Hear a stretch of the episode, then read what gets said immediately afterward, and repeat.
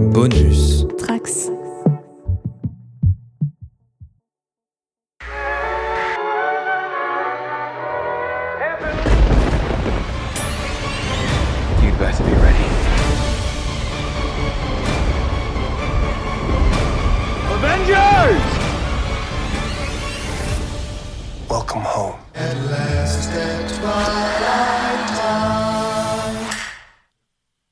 Bienvenue sur YMCU pour ce tout premier numéro, un numéro zéro même officiellement qui n'était pas prévu. Et du coup, vous ne savez pas forcément ce qu'est YMCU.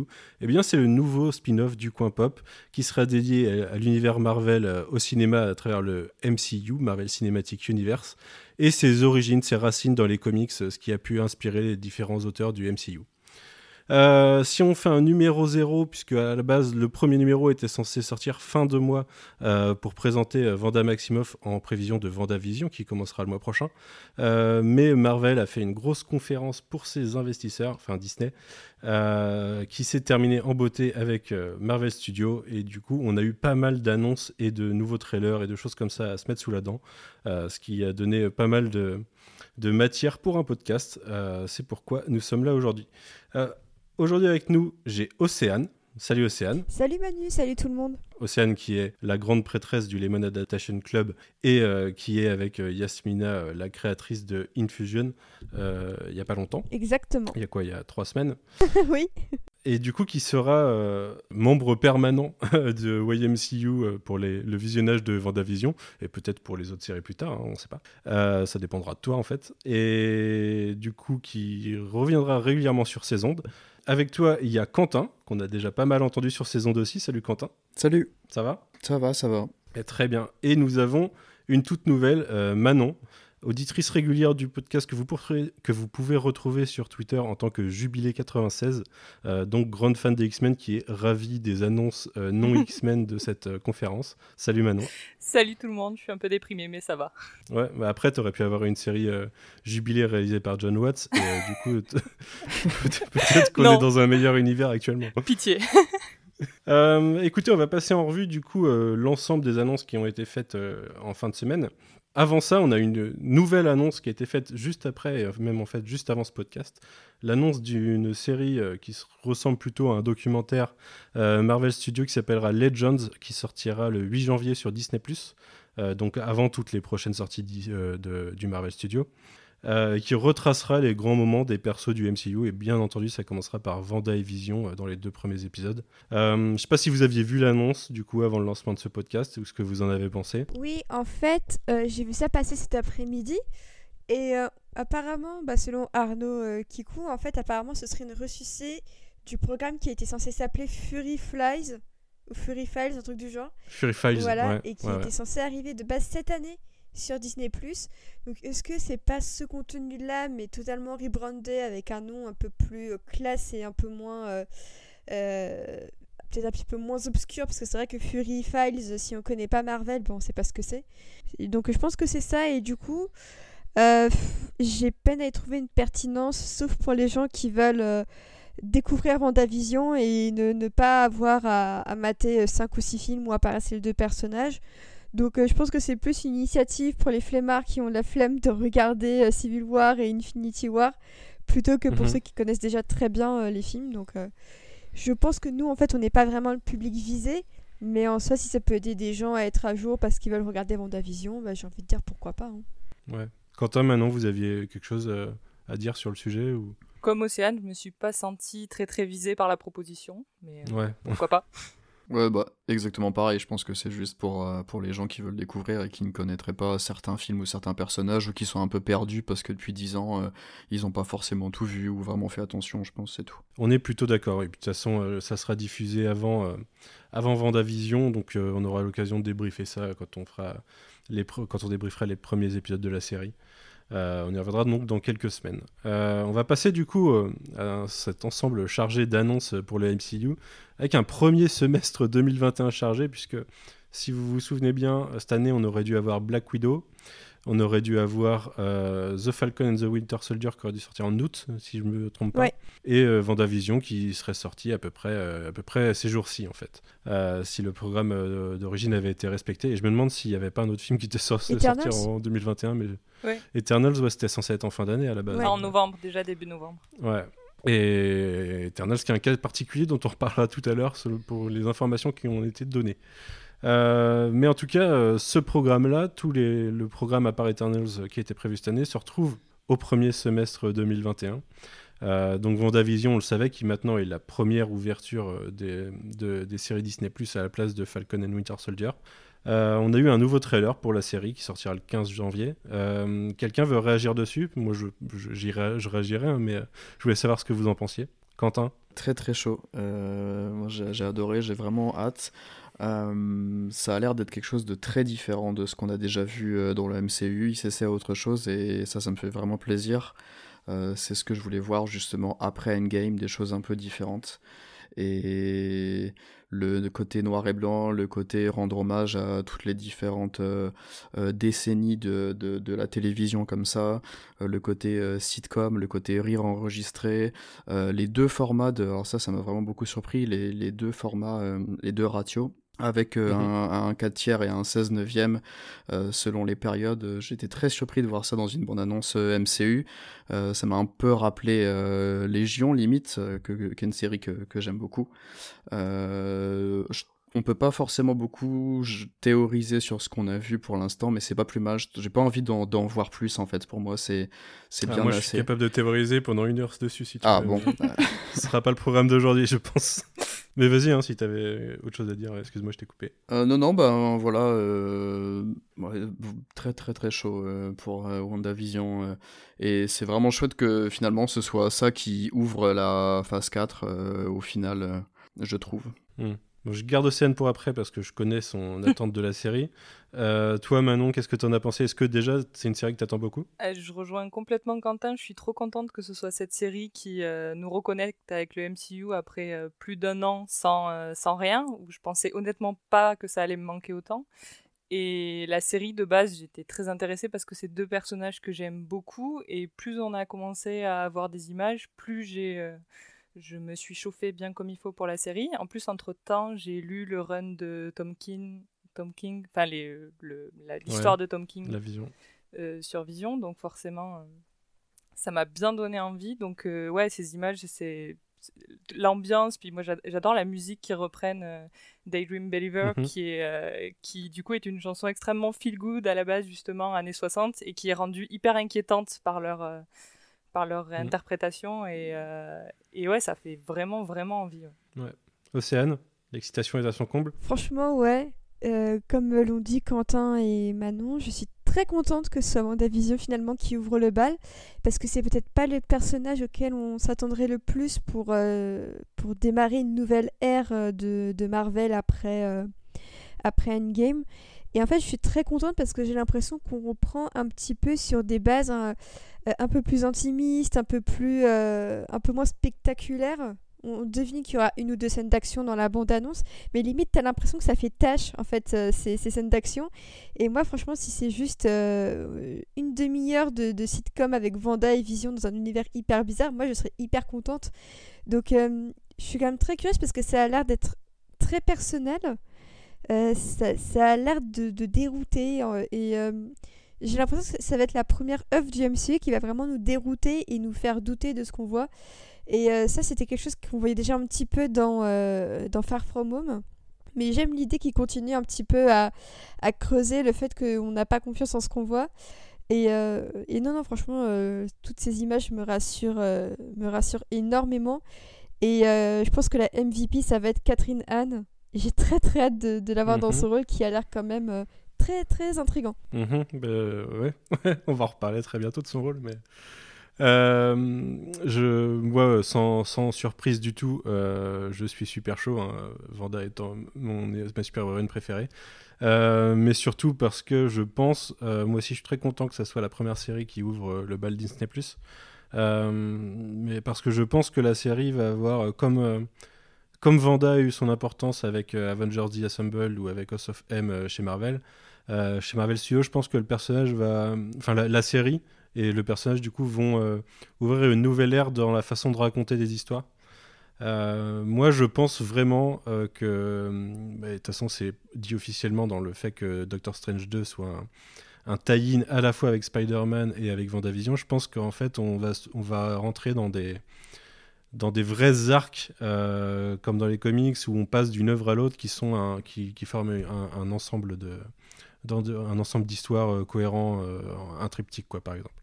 je pense qu'on est vraiment là-dedans. Je pense que les trois, alors elles sont, ils sont séparés temporellement de façon assez importante hein, à cause du, du retard de, de Doctor Strange 2 par rapport à, quand ça devait sortir à l'origine, parce que je pense Doctor Strange, ça devait être 2021, il me semble. Euh, mais ouais, je, on va théorie crafter tout à l'heure, mais euh, pour moi, il n'y a aucune chance que Catherine Hahn, ça soit pas Agatha Harkness, par exemple, et, euh, ça, ça, déroulerait directement sur l'histoire de Vanda et sur les liens avec Nightmare, qui devrait être le vilain de Doctor Strange. Enfin, du coup, je pense que tout ça, tout ça va bien s'emboîter. Euh, mais bon, en tout cas, le trailer m'a bien chauffé. Il y a vraiment un, vrai style. ça montre des choses que j'attendais de voir, donc je suis plutôt content jusque-là. bon, on est tous d'accord sur cette série. Je sais pas si on le sera sur la suivante, puisque deux mois seulement après, le 19 mars, sortira The Falcon and the Winter Soldier, euh, donc euh, avec Anthony Mackie et Sébastien Stan dans les rôles titres. Euh, donc seulement deux mois d'écart, on a eu un premier trailer, on a eu quelques petites images l'année dernière, mais là on a eu un premier vrai trailer. Qu'est-ce que vous en avez pensé? Je repars de toi, Océane, du coup, puisque tu étais la dernière à parler. et eh ben, pas hyper emballé. C'est probablement des images qu'on a vues, c'est probablement ce qui m'emballe le moins. la seule chose qui m'a fait plaisir, c'est que le Falcon a une vraie scène de vol hyper spectaculaire. Et ça, franchement, ça m'a fait hyper plaisir parce que j'ai eu l'impression que le MCU jusqu'à maintenant ne savait pas correctement utiliser euh, euh, cette technologie. Du coup, si la série arrive un minimum à montrer des scènes aériennes un peu spectaculaires, je pense que ce sera déjà une grande avancée pour, euh, pour le personnage et, visuellement, tout simplement. Mhm. Après, je suis pas plus emballée que ça. J'ai pas l'impression que la bande-annonce révèle vraiment ce que veut dire la série en fait. Euh, on a plus l'impression de voir une série un peu buddy movie, euh, enfin buddy, euh, ouais, buddy movie entre, entre deux mecs qui se détestaient et qui maintenant sont, sont meilleurs potes et, et vont en aventure mhm. ensemble. Donc ça à la limite pourquoi pas.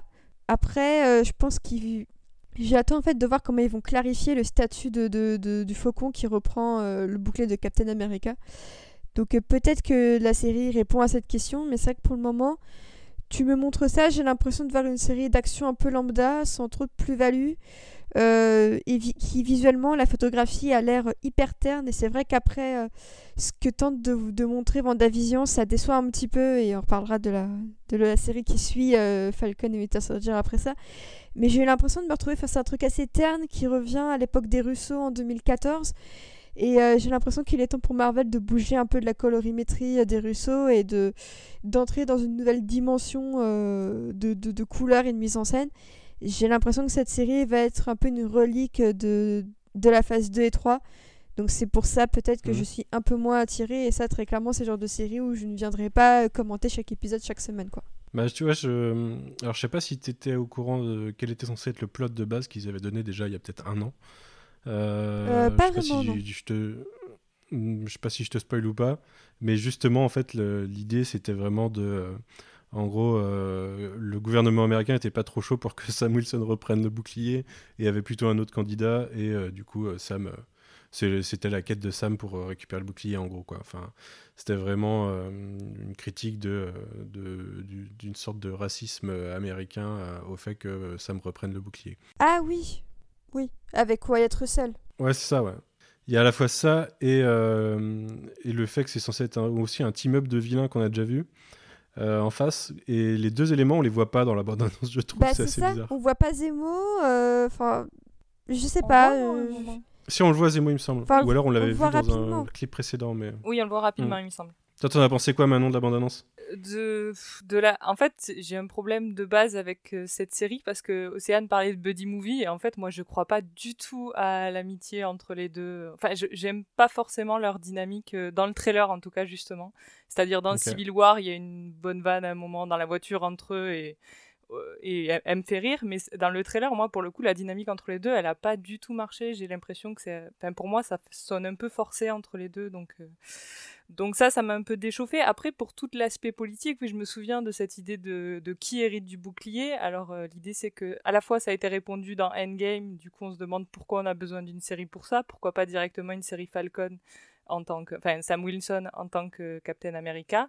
Et en même temps, si on va sur le terrain du gouvernement qui veut pas qu'il récupère le bouclier, ça, ça peut être intéressant.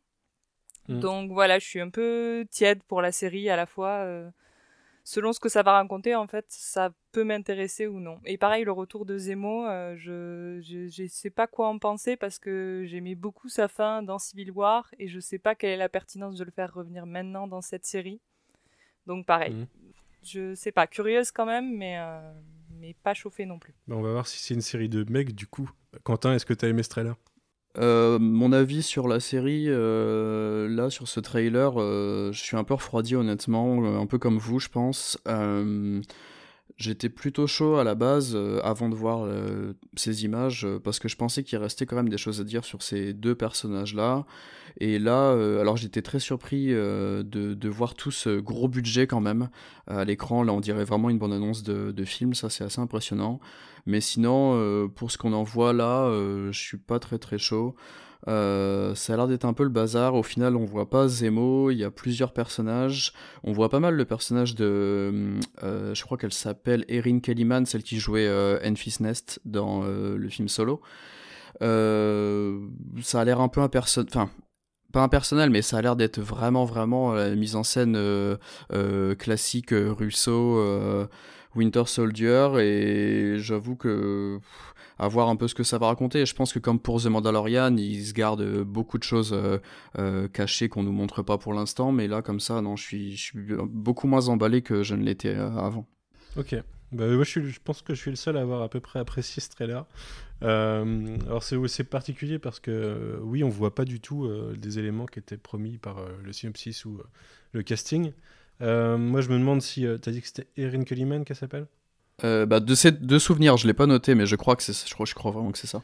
Enfin, ce personnage du coup euh, qui semblait être la méchante avec euh, une main sur le sur son masque.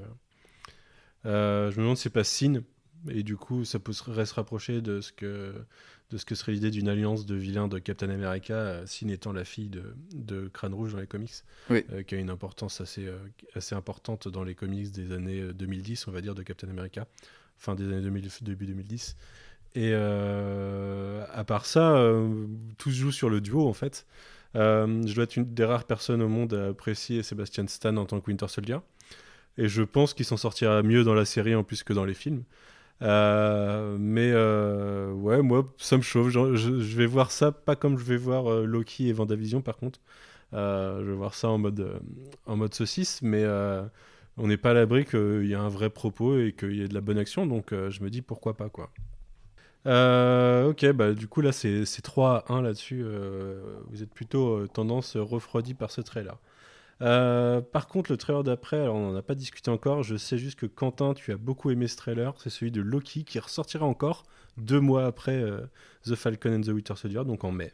Ah oui, là à l'inverse, sur le principe, j'étais personnellement vraiment pas du tout chaud parce que parce que déjà pas trop trop fan du personnage de, de Loki euh, Tom Hiddleston et j'étais content qu'il y ait vraiment euh, cette fin euh, au personnage avec cette intro incroyable de Infinity War.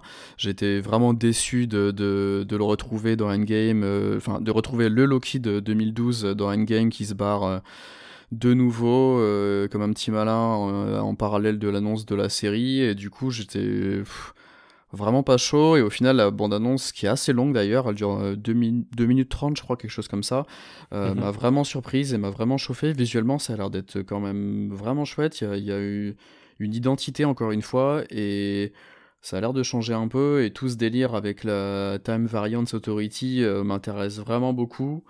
Et là, pour le coup, je trouve que sur ces deux minutes et quelques, on peut déjà vraiment pas mal théoriser. En plus, on retrouve le scénariste de Doctor Strange 2, et je pense que comme tu l'as dit tout à l'heure, tout sera vraiment lié par rapport à ce film-là, WandaVision, peut-être même Spider-Man. Et du coup, euh, vraiment très chaud finalement pour euh, Loki, comme quoi, bonne surprise. Ok. Océane? Et bah pareil que Quentin, c'est vraiment une, une, immense surprise et j'étais vraiment pas chaude pour une série euh, Loki, parce que je trouvais qu'effectivement le personnage touchait un peu à sa fin et que ce délire de on le tue, mais il redevient vivant, mais on le tue, machin je trouvais ça un peu saoulant euh, au, final et je trouve que ce qui peut passer en comics passe beaucoup moins sur le médium euh, cinéma ou même série. Et en l'occurrence, c'est vrai que pour moi, pour moi, ça a été vraiment une bonne surprise. On a l'impression que, qu'effectivement, il y, a eu une recherche en matière de mise en scène, encore une fois. Euh, les scénarios ont l'air assez ludiques, et notamment le fait qu'il semblerait que Loki soit le fameux D.B. Cooper.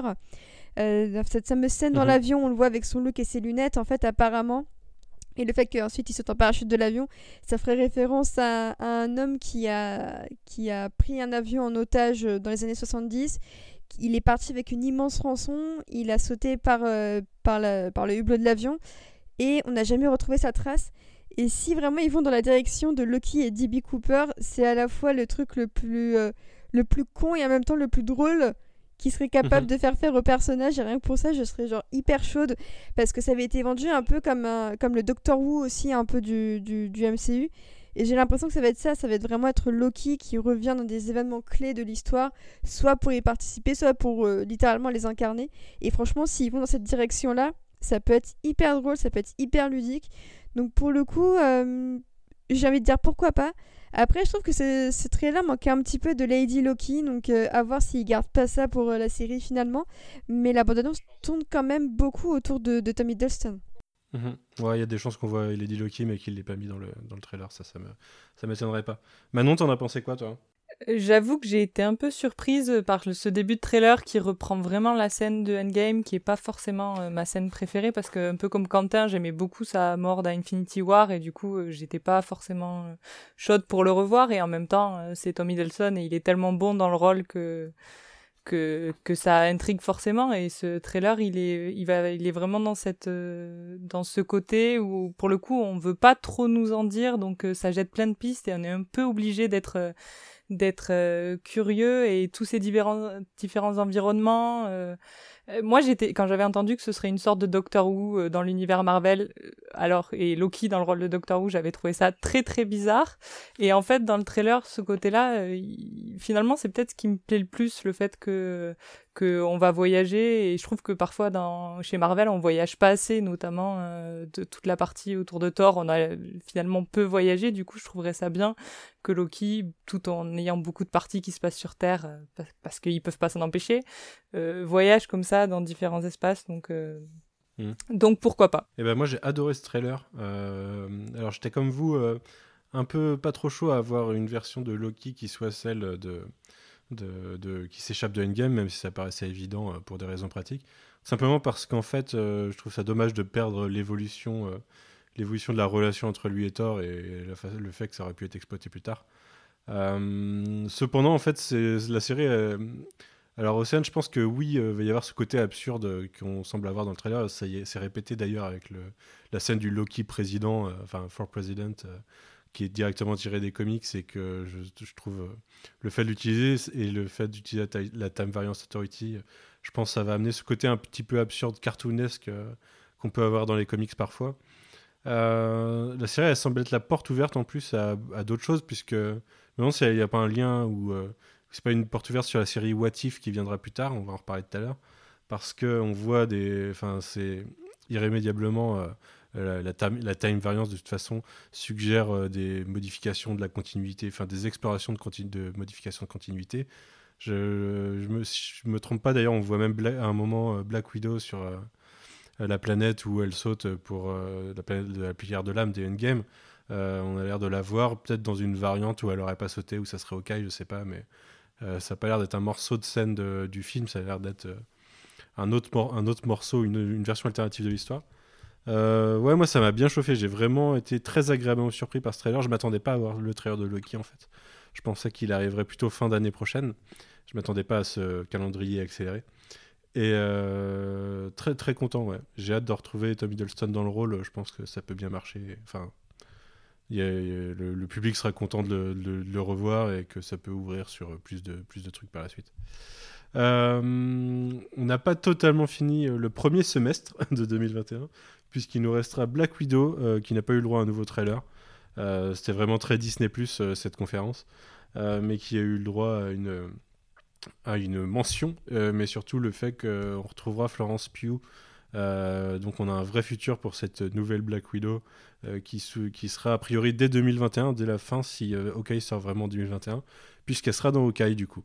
Et du coup, si je peux me permettre, juste là sur ce, juste, sur ce premier semestre et ces quatre projets, chose super cool, c'est que on voit qu'il y a enfin des femmes derrière la caméra, mhm. aussi bien sur Black Widow que, si j'ai bien compris, sur Falcon Winter Soldier et et euh, sur euh, Loki. Euh, parce que sur Loki, si j'ai bien compris, c'est Kate Aaron qui réalise les six épisodes, qui avait fait du Sex Education, entre autres. Mhm. Et sur Falcon Winter Soldier, c'est Carrie Shocklang, qui est une grosse réalisatrice de séries, qui avait fait du Punisher, du Walking Dead, du Americans, etc. Et qui, si je comprends bien, réalisera aussi les six épisodes de, de la série.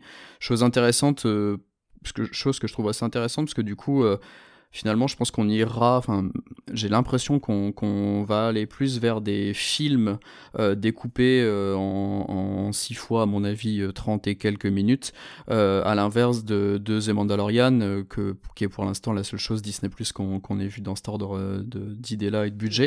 Tu, vois, qui, du 30 minutes, ouais, moi, enfin J'en sais rien, j'espère pas, j'espère plus, mais à mon avis, Loki, c'est, c'est 3 fois 40 euh, minutes, quoi, ou même WandaVision. Enfin, je sais pas, j'espère me tromper. Et j'ai, enfin, je vois plus là avec ces petites bandes annonces et, ces annonces de que des gros films découpés euh, étalés sur six semaines que quelque chose de plus euh, euh feuilletonnant euh, piano piano à la Mandalorian où il y a vraiment un réalisateur une réalisatrice par épisode en fait moi, j'y vois plus du 6 fois 1 heure, ce qui donne globalement une trilogie à un personnage. Ah, j'espère. Si on, si on, enfin, une trilogie, mais enfin, le temps d'une trilogie globalement. Mmh, j'espère. Euh, ou peut-être un format où les épisodes, euh, comme The Mandalorian, euh, évoluent entre 30 et, et 1 heure, quoi, entre 30 minutes et 1 heure. Mais j'y vois pas du format court en tout cas. Ok, bah on en... Ça m'étonnerait beaucoup. Ok. En tout cas, tout ça pour dire qu'il y, y, a des femmes derrière la caméra et c'est cool parce qu'après 10 ans de de, de mascu 100% euh, MCU, aussi bien devant que derrière la caméra, ça fait plaisir, quoi, je trouve. Mhm. Ouais, c'est sûr qu'on aura peut-être un meilleur traitement de personnages comme Black Widow de, par Joss Whedon, quoi. Euh, même, euh, même si les Rousseau n'ont pas fait beaucoup beaucoup mieux par la suite, mais on peut espérer que Hawkeye, par exemple, réhabilite une Black Widow un, peu différente de ce qu'on a pu voir jusque-là.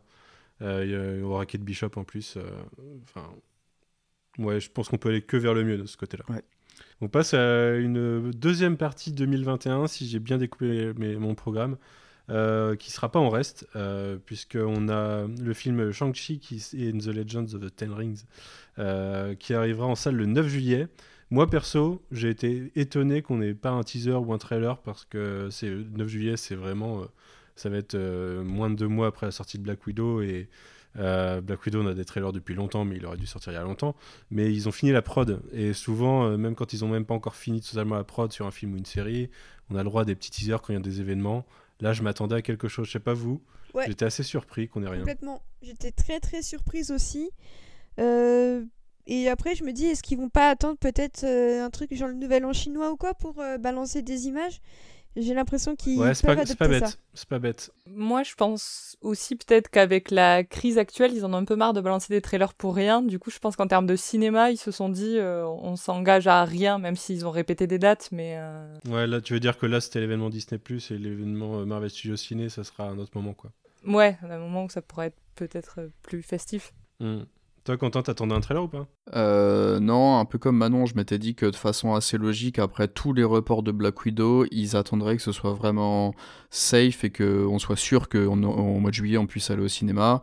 Et je pense que, j'imagine que la, première bande-annonce de Shang-Chi, on la verra vraiment pas tout de suite en fait. Tant que les cinémas sont pas réouverts euh, sur les côtes est et ouest aux États-Unis, euh, rien que ça, je pense qu'on n'aura pas de bande-annonce. Euh, ils veulent pas se la rejouer Black Widow à ce qu'on ait un an et demi de, de trailer euh, avant le film où en fait ils ont plus rien à montrer et on en a marre en fait des bandes annonces. Enfin, j'imagine que c'est pareil pour vous, comme pour Wonder Woman par exemple. Bah, je pense aussi que ça doit coûter très cher à Disney de refaire tous les posters, de refaire toutes des bandes annonces comme ça parce qu'on on croit que c'est juste des images, mais en fait, toutes les bandes annonces et toutes les, tous les posters qu'on voit, c'est à des sociétés que c'est confié et ça coûte du blé quoi. Du coup, je pense que Disney veut aussi jouer un peu, euh, un peu l'économie. Euh, déjà en virant des gens dans leur parc d'attractions et en plus en faisant des, promos, des, des, restrictions au niveau euh, promo. Mais je pense qu'effectivement, ça, ça et Eternals, on aurait pu peut-être s'attendre à des images pour ça et Eternals, parce que Eternals, bah, je pense que le film est terminé. Mais j'ai l'impression que même pour, pour ça, il va falloir être vraiment patient, il va falloir attendre les infos vraiment au, au compte-goutte. Donc je pense que ça va être un peu une période où Disney Plus doit fournir le contenu que le cinéma ne sera pas capable d'offrir. Donc ça va être intéressant de voir comment, euh, comment Disney va re-axer toutes ses promos. Parce que je pense que ça ne va pas concerner que, euh, que le MCU, ce qui arrive, mais aussi vraiment toute leur production en général. Donc euh, ce sera intéressant de, de, voir comment ils vont réussir à, à placer tous leurs pions. Parce que là, nous, dans le YMCU, on parle que de Marvel, mais enfin Disney, c'est pas que Marvel, quoi. Ils ont vraiment aussi beaucoup d'autres productions. Et, c'est pour ça, j'ai l'impression que l'an prochain, ça va être un embouteillage où on va avoir genre 3-4 euh, blockbusters par mois, quoi. Ça va être peut-être intenable. Ouais, c'est possible, ouais. Mais tu vois, euh, sur euh, Shang-Chi, autant, autant c'est un, un, film et peut-être qu'ils ont séparé les deux et que les films, on les verra plus tard. autant un teaser sur les 10 anneaux, puisque c'est littéralement dans le titre du film. Ils auraient pu faire un teaser avec ce qui existait déjà dans le MCU de Iron Man et de, de son Marvel One Shot sur le mandarin, ou enfin, qui utilise le mandarin, des choses comme ça. Et t'es amené à un truc, euh, genre vous allez découvrir la vérité, et puis un petit teaser de 10 secondes du film, ça aurait marché, tu vois. Je, je sais pas, je me faisais des films aussi, alors je me, je me, c'est sûr que j'ai pas pensé du tout au Nouvel An chinois, qui pourrait être une très bonne idée pour sortir ça. Mais euh, euh, j'étais un petit peu déçu sur ce côté-là. Par contre, là où j'ai pas été du tout déçu, Euh, c'est qu'on a eu des premières images de Iman Vellani en Miss Marvel, ou euh, en tout cas en Kamala Khan. Euh, je m'attendais pas du tout à avoir déjà des images en fait. Alors c'était pas un trailer, c'était un, un sizzle, sizzle reel ou un sizzle, je sais plus. En gros, c'est une sorte de, teaser slash slash mince, comment ça s'appelle les trucs reportages featurette, voilà teaser slash featurette euh, qui nous a permis de voir du coup les premières images de la série qui arrivera en fin d'année. Là, on arrive au moment où on n'a plus de date, c'est fin d'année pour ça. Qu'est-ce que t'en as pensé, Océane? Bah, je suis très contente. La petite actrice a l'air vraiment top. J'adore son t-shirt. En fait, il y a un de ces t-shirts où t'as le, as le chip Valkyrie euh, Captain Marvel, si je dis pas de bêtises. Donc, mhm. euh, donc je sais pas, mais j'ai l'impression que ça va être une série. ça va être la première teen série de, du, du MCU. J'avoue que je suis assez curieuse parce que je trouve que tout l'aspect un peu John Hughes des, des Spider-Man est un peu euh, contrebalancé euh, par, euh, par toute l'action qu'il y a autour. Mais j'avoue que là, si s'ils arrivent à faire vraiment une teen série hyper mignonne avec, avec Mrs. Marvel, je pense que ça peut être vraiment hyper cool. Même si, en fait, un des, un des trucs que je reproche, en fait, un peu aux séries euh, Disney Disney c'est que la plupart du temps en fait c'est surtout des séries consacrées à des femmes ou à des personnes issues des minorités et on a l'impression que Disney est un peu encore un peu timide en mode bon ok on lance une série ensuite on voit si ça donne un film mais qu'ils osent pas plonger comme euh, ça pourrait être le cas pour d'autres héros tu vois et, euh, et c'est des gens qui avaient remarqué justement le pattern de on met tous les héros de la diversité à la télévision et au cinéma ça va un peu plus lentement et j'ai l'impression que Mrs Marvel est en plein dedans du coup, la, la bonne surprise, c'est que on ne la verra pas que dans sa propre série, si je puis dire. Mmh. Ouais, tout à fait, ouais. Bah, on, va, on, peut le dire tout de suite, on la reverra dans Captain Marvel 2, donc ça sera fin 2022, 11 euh, novembre 2022. Euh, ce qui est intéressant, c'est que hum, on la reverra du coup directement euh, au, cinéma. On reverra aussi Tayona Paris qui joue Monica Rambeau dans Vendavision. du coup, qui est la version adulte de, je sais plus comment s'appelait la petite fille qui jouait Monica dans Captain Marvel premier du nom, mais du coup dans les années 90, en 95 je crois d'ailleurs. donc forcément, elle a grandi et on la retrouve dans Vendavision où elle travaille pour le, Sword. donc, oui, on a deux personnages féminins de série télé qui arrivent directement au cinéma. Enfin, directement, euh, dès, le film qui les concerne par la suite. Quoi. Vous en avez pensé quoi, vous, euh, Quentin et, et Manon? Bah, vas-y, Manon.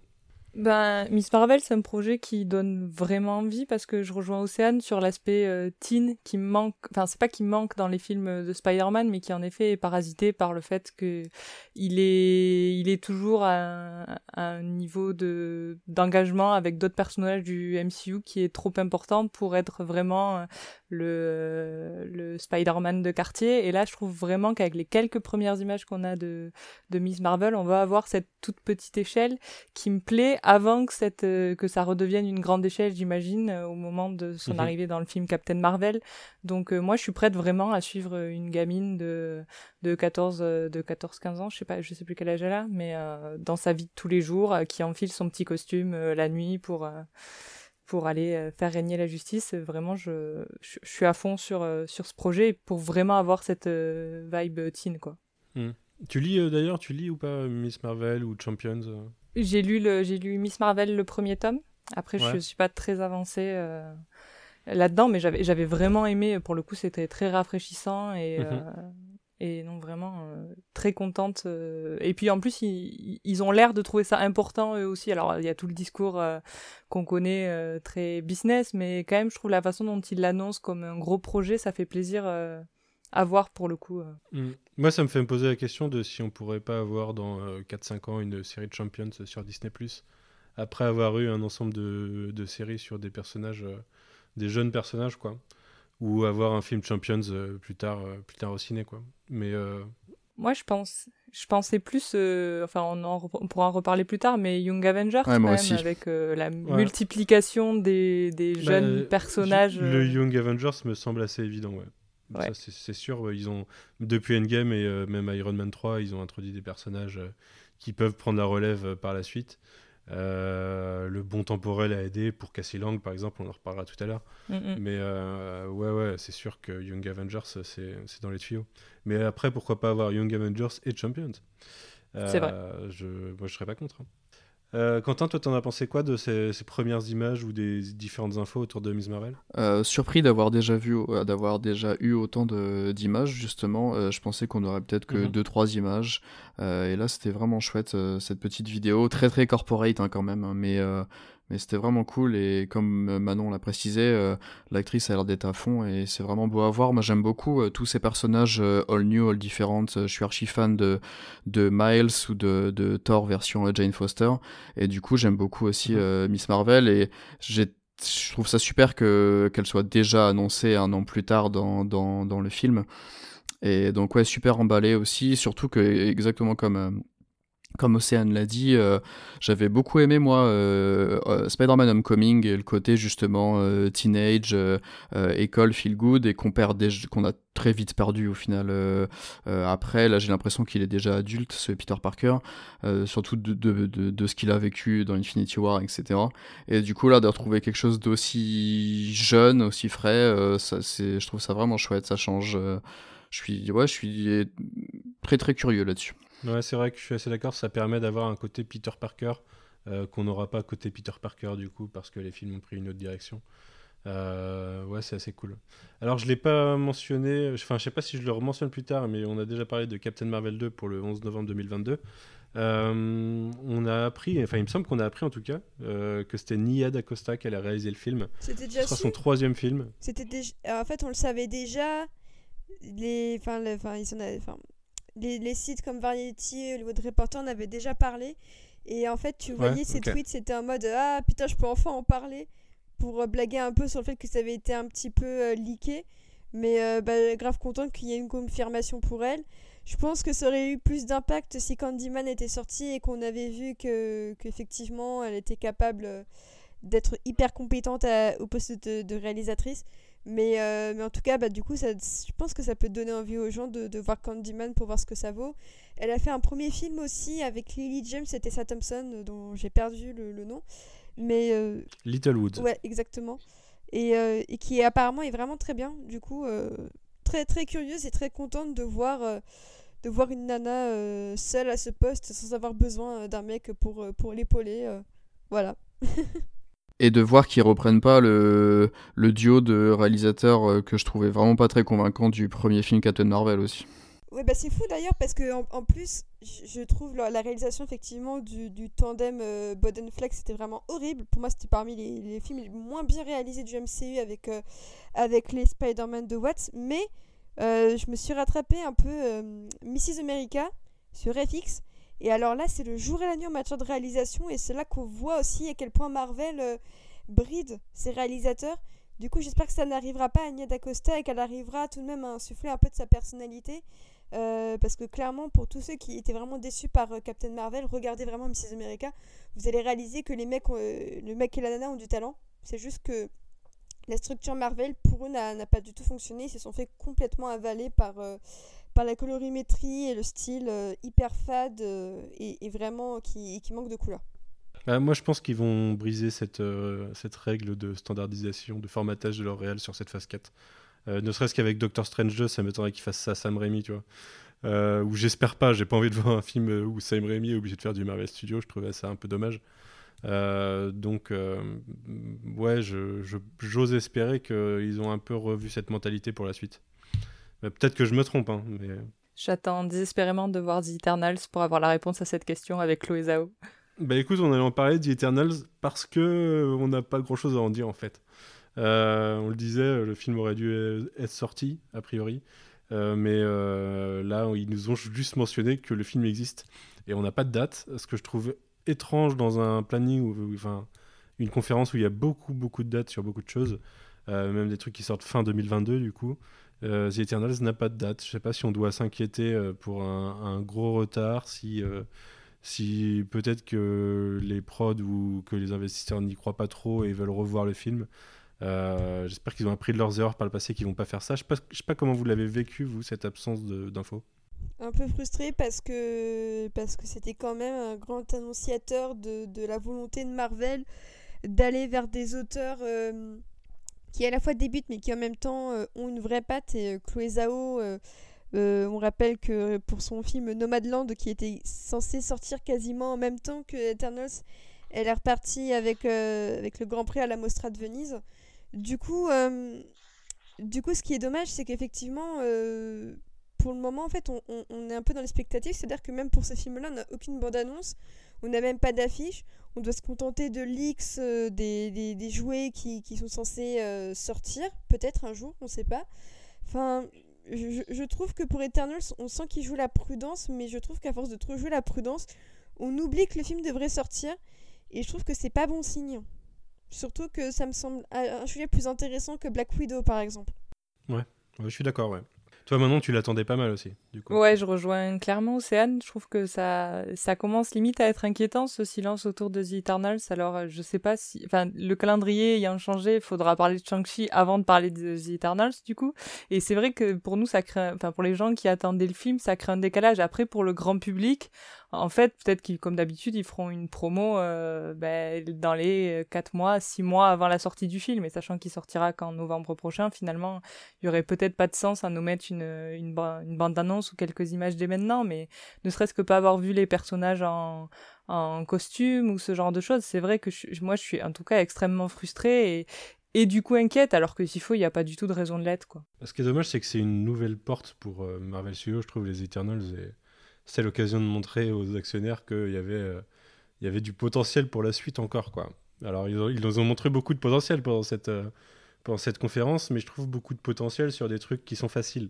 Et ils auraient pu montrer un peu de potentiel sur des trucs qui sont peut-être. Euh, je, j'ose même pas dire risqués pour Disney, parce que rien, plus rien n'est risqué pour Disney, mais, mais qui, sont, ouais, qui partent sur une autre direction. Euh, j'étais persuadé qu'on aurait des, images, des costumes au moins, enfin des personnages en costume. Vu tous les leaks, euh, comme, euh, comme l'a dit Océane, qu'on a eu, en gros, on a déjà vu, si tu traînes un peu sur internet et que tu cherches un peu, tu les vois déjà en costume qualité médiocre. Et j'espérais qu'il y ait au moins ça, en fait. C'est vrai que je suis surpris que qu'il n'y a rien d'autre et j'avais l'impression qu'ils misaient énormément dessus un peu comme leur nouveau gardien de la galaxie et au final c'est vrai qu'à qu'à un an de la sortie, on n'a vraiment rien du tout. Donc, euh, comme l'a dit Manon, je pense qu'ils veulent, ils, ils, vont maintenant, et vu la, la situation, euh, reculer leur, euh, leur phase de promo et ce sera plus que 4 mois avant, 6 mois avant, je pense. Mmh. Et, et, par contre, on est passé directement de Shang-Chi en juillet à Miss Marvel à l'automne et on n'a pas parlé de, enfin pas beaucoup parlé de, de What If. Est-ce que tu es en train de dire que je l'ai sauté dans mon programme Je crois, oui, désolé. Ah, mince. ah, on peut ne pas en parler, hein, c'est pas grave. l'effacer par Non, si, si, j'ai dû l'effacer par erreur, mais en effet, je l'avais noté dans une première version du programme et je le retrouve pas là. Euh, que, où est-il? Euh, Bon, c'est pas grave. Euh, mais oui, annoncé pour l'été, du coup, en effet, entre les deux. même si, attends, parce que on va reparler de Hawkeye après, qui est fin d'année? Donc, si. Ouais, il y a des chances que, en fait, Miss Marvel, ça soit octobre et Hawkeye décembre, quoi. Et du coup, sur l'été, les mois entre juillet et septembre, ce qui laisse beaucoup, beaucoup de temps dans cette année. Hein. Euh, je vais pas arrêter de monter des podcasts, c'est sûr. Euh, euh, on aura What If. Euh, je sais plus s'ils ont annoncé le nombre d'épisodes, mais on a eu un trailer. C'est 10 épisodes. c'est 10 épisodes, ouais, ça, c'est plus que les autres et c'est assez logique. donc un trailer, série animée avec un cast vocal qui revient. Qu'est-ce que vous en avez pensé bah, Quentin, vas-y, tu peux enchaîner dessus. Euh, alors j'avais lu à la base que c'était au tout début, il me semble que c'était prévu pour 20 et quelques épisodes et que finalement ils avaient prévu plusieurs saisons et donc là il semblerait que ce soit 10 épisodes. Euh, ouais, bah, c'est pas impossible qu'il y ait plusieurs saisons en effet. J'aime beaucoup euh, Jeffrey Wright et du coup avoir sa voix off en Watcher c'est super cool. J'avais bien aimé les différentes images qu'on avait déjà eues il y a quelques mois déjà, bah, à la San Diego à la Comic Con je crois l'été dernier. sauf que là en mouvement euh, un peu refroidi et ils nous ont pas montré euh, enfin j'ai l'impression qu'on voit pas du tout euh, des morceaux des 10 épisodes j'ai l'impression qu'on voit que des morceaux de 3 4 non il y en a quelques-uns c'est ça et pour l'instant on en a pas trop parlé enfin j'en ai pas parlé pour Shang-Chi mais j'ai l'impression qu'il y a beaucoup de projets là dont on va parler qui sont des projets qui sont encore un peu trop collé à mon avis au reste de Captain America et d'Iron Man. Euh, et là en fait je vois encore beaucoup de Captain America et d'Iron Man là-dedans. C'est peut-être moi qui suis un peu euh, borné par rapport à ça, mais euh, les. Il y a du Black Panther, du Doctor Strange. Ouais, c'est vrai, ouais. Mais le super soldat version Peggy Carter, pourquoi pas, le pied Steve dans l'armure Stark et tout, ça m'emballe pas trop trop, et en, en, mouvement comme ça, ça m'a pas trop... Ça m'a pas plus emballé que ça, honnêtement. Et pourtant, je suis vraiment friand de, d'animé. Hein. J'espérais, mhm. j'espérais jusqu'à encore quelques temps que ce soit euh, un épisode, un style d'animation, euh, un peu comme la, la, la série euh, Netflix de, produit par Fincher dont j'ai plus le nom, euh, Love Death Robots, je crois que c'était. Euh, et au final, euh, alors ouais, on retrouvera tous les acteurs, enfin une bonne partie d'acteurs en doublage et c'est cool et ça va être sympathique, mais je pense que ça n'ira pas plus loin. bof. Ouais, ça t'a pas plus chauffé que ça Non. Ok.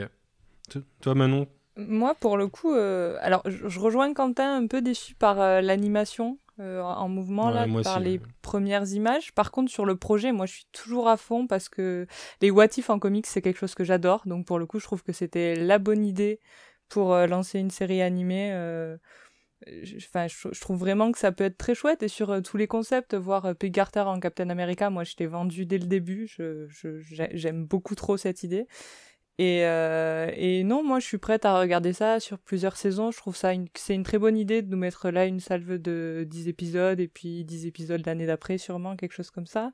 Euh, je suis curieuse de savoir si le personnage euh, du Watcher, donc dont la voix sera Jeffrey Wright, sera amené peut-être à changer? Est-ce qu'il sera là vraiment que pour être le narrateur de ces séries ou est-ce que ça veut dire qu'on reverra le personnage euh, ou qu'il aura un rôle à jouer dans la suite du MCU Moi, ça me plairait vraiment. Donc, euh, en mhm. vrai, non, je suis très très enthousiaste pour ce projet. Je...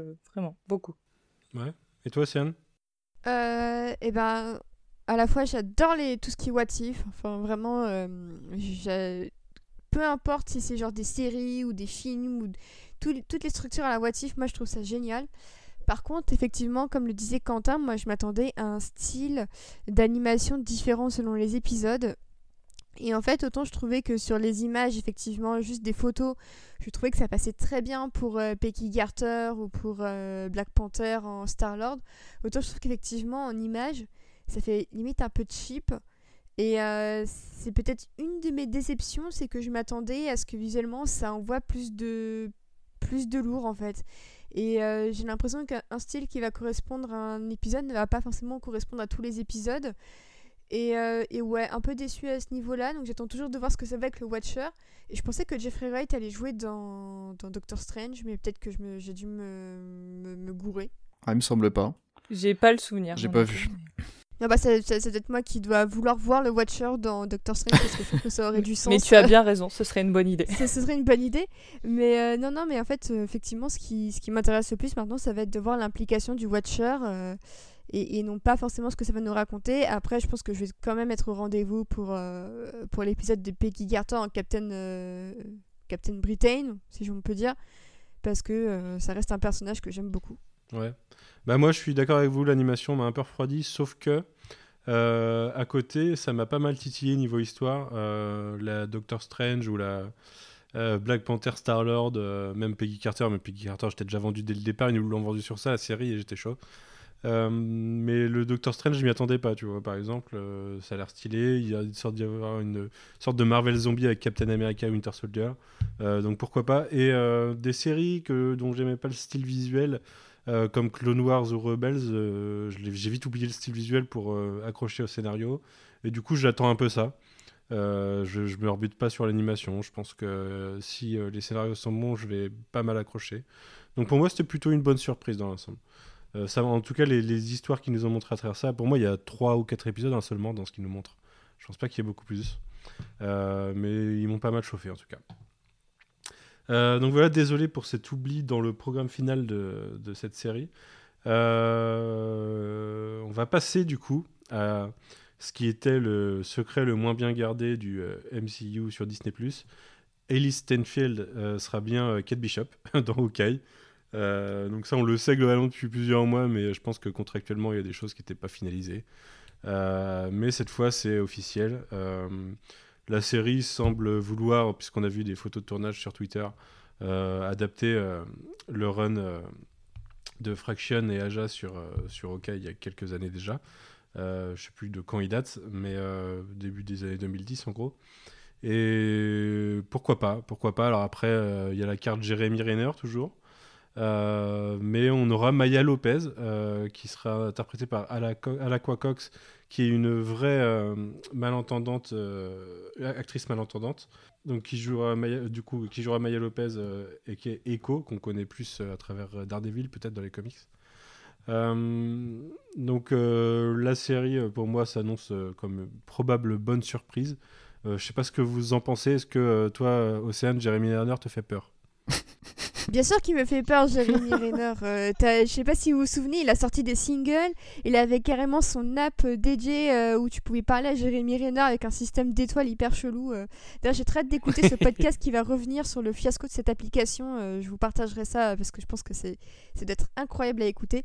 Mais figure-toi que j'ai commencé à l'écouter et en fait, il y a une dissonance entre le, le texte qui est, euh, qui est tourné de façon assez drôle. Et, le fait, et la prod, en fait, euh, qui est faite de façon hyper américaine, et ça me, ça sort totalement du truc. Ah mince, bah, j'écouterai quand même, au moins pour me marrer un petit peu.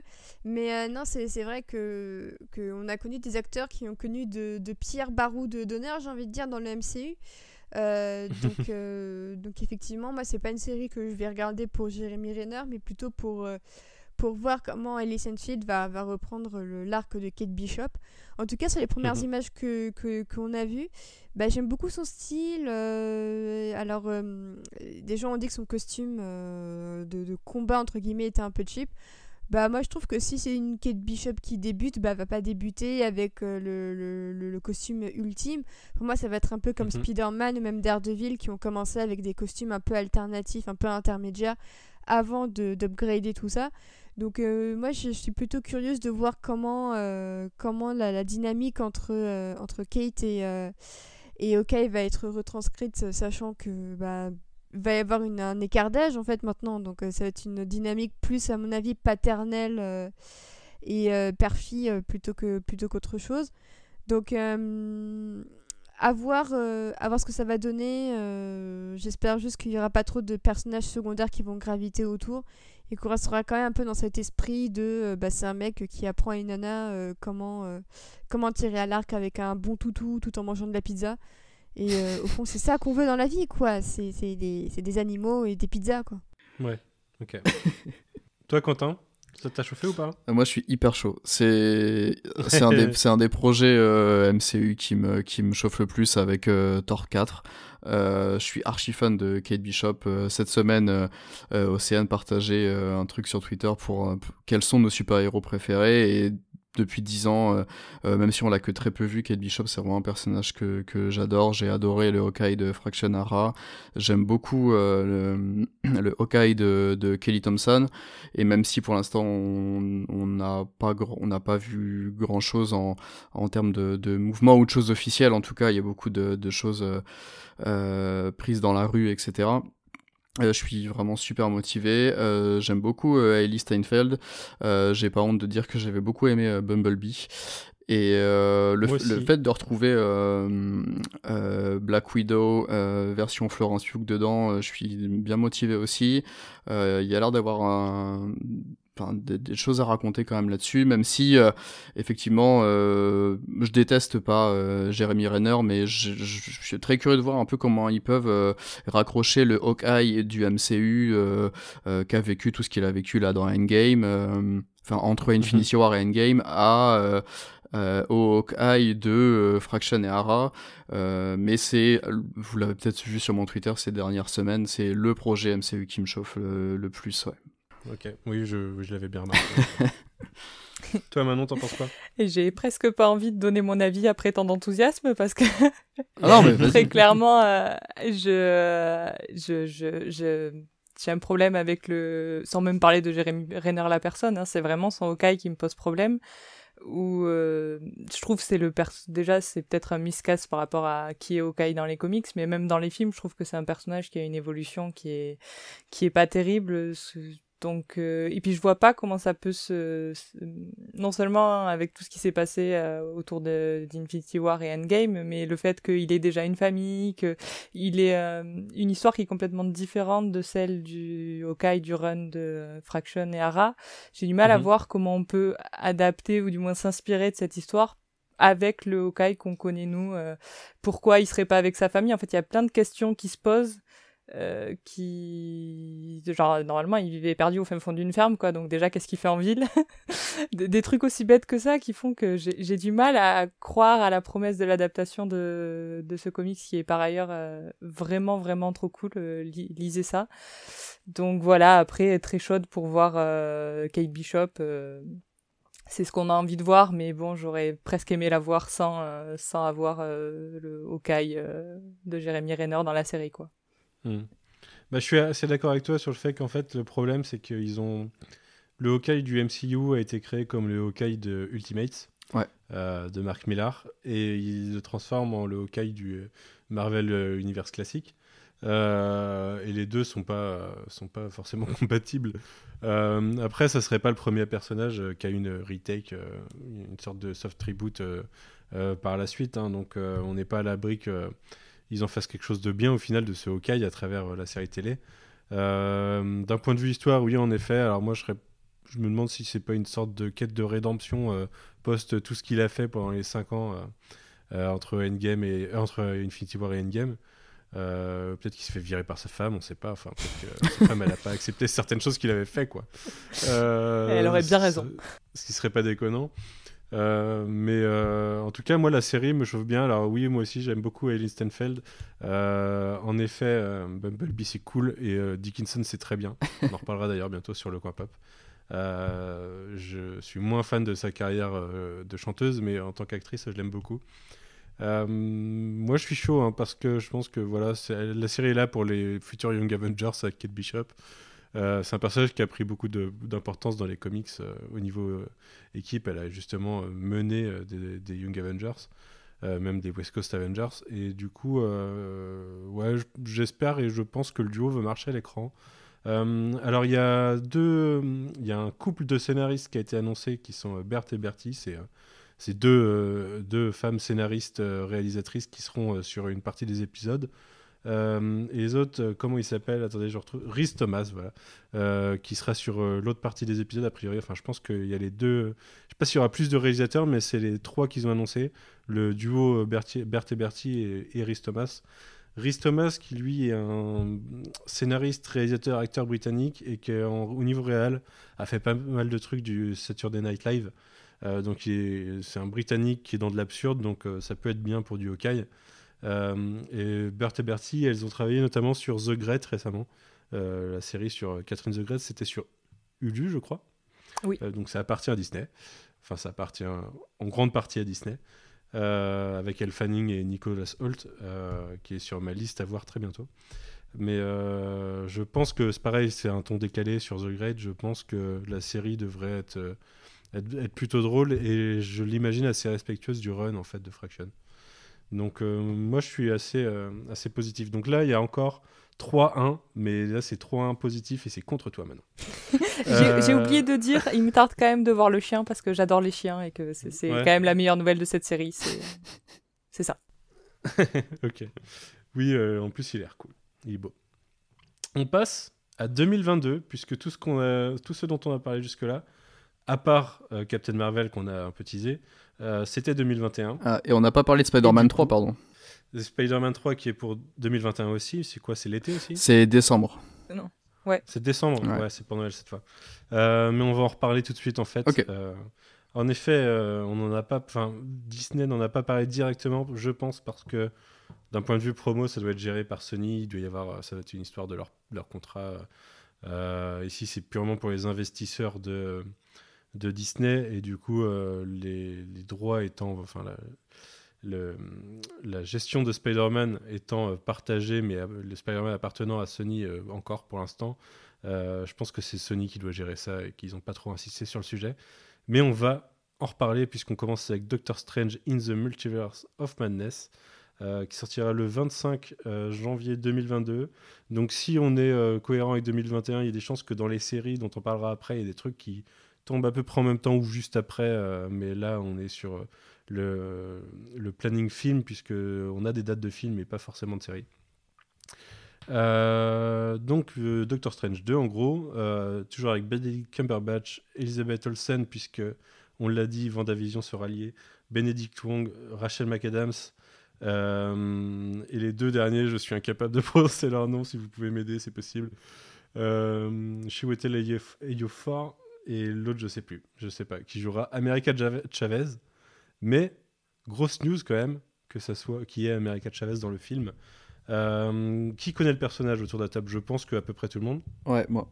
Ouais. Donc encore une Young Avengers. Oui. Euh, et un personnage euh, qui traverse les dimensions dans un film qui nous parle de multiverse avec Vendavision, enfin qui est lié à Vendavision et qui est lié à Spider-Man. Et du coup, c'est le moment de placer si vous voulez toutes les rumeurs sur rumeurs ou infos euh, sur Spider-Man 3. Donc c'est le point Sony MCU. Euh, qui veut en parler un petit peu de, ces, euh, de ce qui est officiel ou non et non officiel, sachant que les gens s'emballent, mais que je suis pas sûr que tout ce qu'ils imaginent soit officialisé par la suite. Océane, grande fan de Spider-Man, tu veux en parler? Ouais, bah Disons que ça se semble se confirmer pour le retour de, de, certains personnages de la génération Rémi, notamment euh, Alfred Molina, euh, peut-être Toby Maguire et Kirsten Dunst, à voir. On aurait aussi le bah, on a aussi, ça a été confirmé, le retour de Jamie Foxx de la génération Mark Webb mhm. avec euh, peut-être entre Garfield et Emma Stone. Ce que je trouve quand même assez hallucinant, c'est qu'on sait à quel point les relations entre, entre Garfield et Sony étaient absolument affreuses après The Amazing Spider-Man 2 que vraiment Garfield dans l'interview était en mode enfin vraiment j'étais vraiment très très blessée j'étais vraiment très malheureux de comment ça s'est terminé donc peut-être que pour lui, ce sera une chance de dire convenablement adieu à sa version euh, du personnage, si c'est confirmé. Mhm. Parce que j'ai l'impression qu'entre ce qu'on nous annonce et toutes les rumeurs, machin, tout le monde s'emballe. Au final, en fait, moi, je ne retiens que pour le moment qu'il y ait eu Jamie Foxx, qui en a plus ou moins parlé. Et Alfred Bolina. Dans son costume qui sera vert en plus, enfin, en tout cas, il sera pas dans sa, dans sa tronche bleue euh, toute chelou. Euh, Molina aussi, ça semble être plutôt sérieux. Mais, mais non, non, mais je sais pas, je, trouve ça hyper chelou, euh, tout, tout, ce qui est annoncé. Et euh, il y a des gens qui mhm. disent, bah en fait, c'est juste euh, Tom Holland qui va faire un cameo dans son propre film. Donc, de ce que j'ai compris, ils disent quand même que ça restera le film de Tom Holland et que tous les, tous les Spider-Man aux alentours, ils graviteront un petit peu autour sans forcément avoir un rôle prépondérant. Donc, moi, je sens que ça va juste être une scène par-ci, par-là, mais rien de bien oufissime. Mais euh, c'est vrai que ça fait un, ça, fait un, sacré programme pour Spider-Man et on aurait pu se dire qu'une fois euh, débarrassé de Tony Stark et de, de, l'héritage de, de, Tony Stark, il aurait pu un peu exister par lui-même. Et euh, le fait qu'on lui, entre guillemets, qu'on lui refile tous les anciens Spider-Man, tous les anciens Spider-Man et, et, tous les vilains qui vont avec, je trouve ça un petit peu décevant parce qu'encore une fois, bah, le personnage n'existera que par rapport à des choses qui existent déjà au lieu de, d'avoir son, son, histoire à lui et ça me saoule un petit peu parce que j'adore Tom Holland dans le rôle mais à chaque fois euh, son Peter Parker n'est jamais au centre de l'histoire. C'est soit Tony Stark soit euh, Mysterio parce qu'il y a eu un truc avec Tony Stark. Enfin faites un film avec juste Tom Holland au milieu quoi. Enfin moi c'est tout ce que je demande. Je pense pas demander la lune pourtant. Bah écoute, euh, moi déjà, je pense que les gens s'emballent beaucoup. On a déjà eu Jonah Jameson euh, dans, euh, dans Far From Home, euh, qui est qui, n'est pas le Jonah Jameson de, de, de Sam Raimi. c'est juste le même acteur dans le même rôle. C'est J.K. Simons qui revient. je pense que ce sera pareil pour Electro et Alfred Molina. Et je pense que ça implique pas du tout que Tobey Maguire ou Andrew Garfield reviennent dans le, dans le rôle et qu'on a un vrai euh, Spider-Verse au cinéma. Je pense que les gens s'emballent beaucoup là-dessus. Alors pour le coup, on a quand même vu Tobey Maguire euh, aller faire des essais euh, de, de, costumes. Enfin, mhm. vraiment, il y a eu des paparazzi qui nous ont littéralement pris en photo en train d'entrer dans un studio pour aller faire des, ce qu'on appelle des fittings. Donc, ça semble peut-être un chouïa plus probable que, que d'autres personnages. Là, je disais tout à l'heure, Willem Defoe de retour en bouffon vert. Enfin, et puis pour, pour, pour, mm. pourquoi pas James Rocco pendant qu'on y est et Dan Diane aussi, tu vois. Enfin, ou même Jean euh, ou même Joe euh, Montagnello ou Chris Zilka pour refaire des Flash Thompson, tu vois. Mais euh, ou pourquoi pas Shailene Woodley pendant qu'on y est. Enfin, tu fais revenir littéralement toute la famille, quoi. Tout, toute la famille à côté Fast and Furious, c'est pinasse, tu vois. Mais plus sérieusement, ouais, je pense que pour Tommy Maguire, ça peut être tout à fait possible sachant qu'on sait qu'en plus qui réalise Doctor Strange, euh, voilà, c'est un pote à lui qui réalise, tu vois. Donc je pense que ça... Et d'ailleurs j'étais assez étonnée, je me disais, c'est un film de Sam Raimi, pourquoi on ne voit pas la génération Spider-Man de Raimi dans Doctor, dans Doctor Strange, justement? Je trouve que ça aurait peut-être eu plus de sens bah, écoute, euh, Alors je vais un peu monopoliser la parole, je pense. Euh, déjà, Tobey Maguire... Si vous vous souvenez, dans les, dans les visuels qu'on a pu voir, je sais plus si c'est Venom 2 ou Morbius, mais on avait un dessin de Spider-Man qui était celui de Sam Raimi. Et on sait que dans Morbius, je crois, on a un retour de, de Michael Keaton euh, qui semble être euh, peut-être le vautour, mais dans, dans l'univers de, de, Sony en fait. Euh, je, pense qu'on n'est juste pas. Enfin, que Sony prend la. Sony et Marvel, du coup, prennent la tournure de on a établi des personnages euh, à certains moments dans des versions euh, dans des versions d'un univers avec Spider-Man. On peut reprendre les mêmes acteurs pour jouer les mêmes personnages sans avoir à se dire que c'est le même univers. Euh, moi, je serais pas étonné que Tobey Maguire apparaisse dans, le, dans Morbius, par exemple, ou une connerie comme ça. il pourrait aussi apparaître dans le MCU, tout simplement à travers. Enfin, pour moi, si, si, tous les films sont liés entre eux, je vois bien une version tout simplement suite à à la révélation de l'identité de Peter Parker, ou euh, comme dans les comics euh, avec One More Day, il va demander à Doctor Strange d'essayer de revenir enfin d'essayer de faire effacer de la mémoire des gens son identité ou un truc comme ça, et que ça ouvre une porte sur le multivers et qu'il voit éventuellement des versions, des versions alternatives de lui, et peut-être que là, c'est la foire au caméo. ce qui permettrait d'avoir un vrai lien entre Doctor Strange 2 et Spider-Man 3. ça me paraîtrait pas déconnant, je sais pas ce que vous en pensez. Euh, mais moi, je le, je le, verrais bien comme ça, quoi. Et, euh, et le lien avec Vendavision, fait par Agatha Harkness, que j'imagine totalement être Catherine Anne, euh, ce personnage qui s'appelle Agnès. Euh, vous foutez pas de ma gueule, Agnès, Agatha. J'ai fait le lien. fait le lien. sur des photos de tournage, on la voit en costume de sorcière en mode Halloween, mais bon, il y a des chances que. Voilà. Euh, et Agatha Harkness, qui, qui, a été une sbire de, euh, de, de, Nightmare, qui est censé être le grand vilain de Doctor Strange 2. Donc euh, le lien peut se faire assez facilement entre les deux. Euh, je sais pas ce que vous en pensez, mais moi je le vois plus comme ça, cette, ce, ce, lien multivers et ce retour de personnage. Je le vois pas comme il va y avoir un Spider-Verse et les trois versions du personnage vont se rencontrer et travailler ensemble. Quoi. Et, ah et du coup, ça resterait le film de Tom Holland. Mais de toute façon, j'ai l'impression qu'en termes de calendrier, ça serait compliqué parce que là, le script, techniquement, il est écrit et, euh, et donc euh, il y aurait peut-être des négociations pour faire revenir des anciens, mais ça peut pas être plus que du caméo parce qu'ils sont, ils vont commencer à tourner là où ils ont commencé à tourner même, si je dis pas de bêtises. Ils ont commencé. Donc, euh, donc voilà, on sera, on sera que sur du caméo et, et, c'est d'ailleurs peut-être ça aussi qui est la mauvaise nouvelle, c'est que du coup, quel serait l'intérêt du, du caméo si ce n'est en, en effet encore faire exister euh, Tom Holland vis-à-vis d'un autre Spider-Man, euh, déjà qu'il a du mal à imposer sa version. Donc j'avoue que je sais pas. Après, peut-être que c'est vrai que, au moins pour Toby Maguire, moi je trouverais qu'il y, ait des choses à dire. Et puis l'idée qu'on ait un Sam Raimi sur euh, sur le Doctor Strange d'après, ça donne presque envie de de voir euh, Sam Raimi prendre sa revanche et nous faire une espèce de conclusion pour son Spider-Man. Mais mais mais en fait, dans le film Spider-Man, je vois pas comment c'est possible et c'est peut-être pas souhaitable, quoi. Alors, entièrement d'accord. Et et autant euh, Toby Maguire, euh, je veux quand même bien y croire sur le côté euh, caméo, peut-être même un peu plus, mais pas non plus rôle secondaire. Autant le duo Andrew Garfield et Emma Stone, j'y crois vraiment pas une seule seconde. De toute façon, Emma Stone est enceinte en ce moment, donc j'y crois pas forcément pour Emma Stone. Mais Andrew Garfield, honnêtement, si ça peut servir à... au calumet de la paix avec, avec Sony, moi je pense qu'il en serait capable. Ouais, tu crois? Bah franchement, j'ai envie de dire pourquoi pas. Hein. Franchement, euh, on se souvient de, de, Nathalie Portman qui quittait euh, Marvel absolument furieuse. Elle va être dans Love and Tender, tu vois. C'est pas faux. c'est vrai. Honnêtement, euh, avec un peu de bonne volonté, je pense que les, les deux, et je suis sûre que Andrew Garfield, en vrai, il, adore jouer Spider-Man, quoi. C'est juste qu'il a pas du tout aimé la direction de Sony.